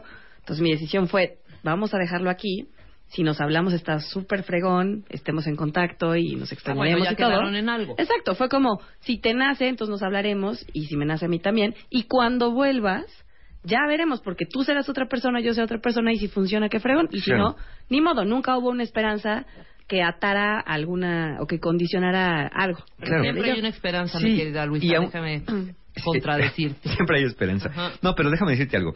En relaciones eh, de, de distancia, en relaciones presenciales, hay una pregunta que las personas hacen recurrentemente y que a mí me parece un poco absurda. Cuando le preguntas a la pareja, oye, ¿me vas a querer para siempre? Hombre. ¿Cómo le preguntas eso a alguien de, de algo que no puede controlar como son las emociones? Claro. ¿no? Que están en el sistema límbico, en el sistema nervioso autónomo y que la persona no puede controlarlo por una decisión. Exactamente. A mí si me preguntan, si me preguntara alguien, ¿me vas a querer para siempre? Yo respondería, tengo la intención de quererte para siempre. Pero no sé si eso va a ocurrir. Claro. ¿No? No lo sé. Y, ay, qué, qué poca, qué poco romántico. Bueno, No, pues pues es más es que así realista. que es la neta. ¿No? Mi intención es esa. Hoy por hoy no encuentro nada que piense que me vayas a dejar de quererte. No huyaselo. No huyas, se lo ven acá, Este, siéntate. que va a dejar de quererte. Pero la verdad no sé qué va a pasar con mis emociones en el futuro. No sé qué va a pasar con nuestra modalidad de relación. ¿no? Entonces, si está en una relación así, por eso queríamos que te quedaras celo acá en la cabina, ¿hay esperanza? Bueno, sí. Si la distancia con las personas que amas te produce ansiedad o depresión, probablemente tienes estilo de apego inseguro. Busca ayuda profesional. Es decir, si te pones ansiosito, ansiosita, Ajá, de chin, ¿qué onda? Y ¿Dónde no está? Ya no me va a querer. Ajá. ¿Y por qué no me habla? ¿Con quién está? ¿Qué está haciendo? ¿Piensa en mí? ¿Me recuerda? No, ve a buscar ayuda, porque eso es una señal de que puedes tener un estilo de apego inseguro. Bueno, aquí no la veo, no veo así a Elo, ¿eh? No, él se ve muy tranquila, siempre muy relax, ¿no? No sabemos si esté conteniendo o de verdad esté procesando. días, clavada mucho en su celular, descuidando algunos otros puntos, pero igual ahorita la metemos Claro, al carril. porque el contexto es que el novio se fue de- del y extranjero, apenas, ¿cierto? ¿eh? hace dos semanas, Apenas, ¿no? Se claro. fue, lleva una semana fuera. Apenas. ¿Y se supone que va a estar fuera por cuánto tiempo? Pues de entrada un año, que probablemente sea, Se o exten- se alargue un poquito más. Tal vez a dos, quizá. Pero tengo la ventaja, bueno, yo lo veo así, de que va a venir en varias ocasiones. Va a venir en diciembre, parece ser que también en febrero. Entonces eso está muy padre. Claro, Estoy ve- muy vean ahí lo contenta. que está haciendo. Está haciendo lo que nos dice este estudio. Se centra sobre los aspectos positivos, Claro, ¿no? positivo. Sí se fue, pero nos vamos a ver en determinadas fechas, ¿no? Entonces, ya tiene ahorita ahí estoy súper concentrada en la chamba, ayudando. Siendo súper eficaz, Siendo súper eficaz, cañón, y ya en diciembre lo veré. Perfecto. ¿Qué más hacen? Bueno, ¿qué más recomiendan hacer? Conversen sobre su día a día y de lo que sienten y lo que piensan. Mientras más vívidas hagan sus conversaciones, más vas a permitir que tu pareja entre en tu mundo cotidiano. Entonces, conversen y echen, échenle detallito, ¿no? Cuando platiquen. Evita conversar con tu pareja acerca de tus defectos, porque acuérdate que un factor importante es que la pareja te idealice. Si tú le empiezas a contar de tus defectos, que te pusiste loca en el tráfico, que te reventaste en la oficina, que eres bien ideática, que estás comiendo este, garnachas como si no hubiera mañana, pues en ese momento a lo mejor tu pareja dice, ay caray, de veras no me he dado cuenta que ya en ese momento le haces ver quién eres y ya no funciona muy bien. Entonces evita conversar de tus defectos con tu pareja. Tampoco tienes que mentir, nada más no acentúes los defectos. Enfócate, como hizo él ahorita, en lo positivo de la relación. Destaca lo que es más grato, ¿sí? Lo grato que es contactarle en lugar de lo mucho que le extrañas. En lugar de decirle, ay, no sabes, ya- desde ayer que no hablo contigo, me siento muy mal. Decirle lo mismo, pero al revés. Oye, ¿sabes qué? Me encanta cada vez que hablamos. Me fascina que estemos en contacto.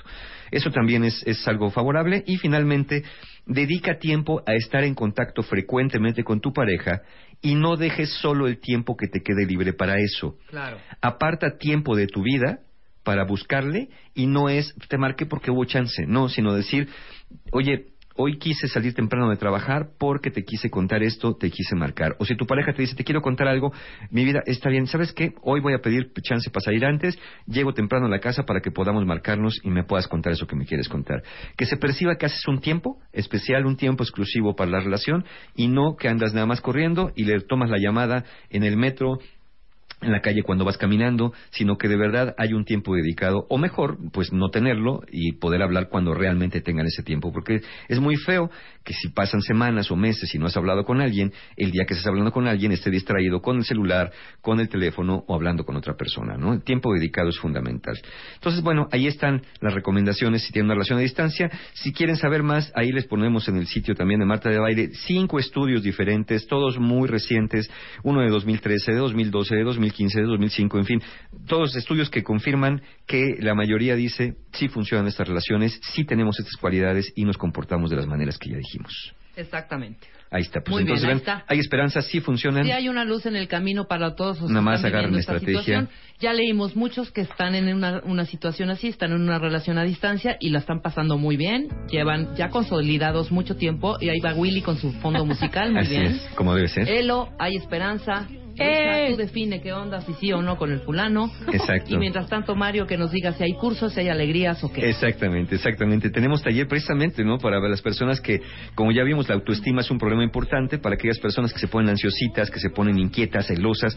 Eh, generalmente es un problema con la autoestima. Entonces tenemos el taller de autoestima eh, que se llama Eres Mucho, Mucho Más, que ese es el 20 de septiembre, domingo 20 de septiembre, para personas que nos han pedido talleres en domingo. Recuerden que tenemos 20 de septiembre. Y el domingo 27 de septiembre tenemos Sanando Heridas de la Infancia, un taller también para trabajar con estos heridas que nos produce, eh, eh, pues una infancia complicada. Muy Toda la Mario. información, toda la información, formas de pago en la página de encuentrohumano.com. Nosotros nos vamos. Adiós, mañana en vivo. Este mes, en Revista MOA, ¿cómo encontrar al hombre ideal? Mr. Perfect, con el que todas y todos soñamos. Rafa Maya en portada. Bendito sea el Señor. Los cielos. ¿Les pintaron el cuerno? Sobrevivan al infierno del engaño. ¿Todo mal? Ya dejen de meterse el pie. Cura la cruda conciencia. 10 alimentos para matar las malditas lonjas. MOA Septiembre. Más de 140 páginas de salud, amor, conocimiento, perfección y el hombre de nuestros sueños. Mr. Perfect. Encuéntralo en MOA Septiembre. Una revista de Marta de Baile.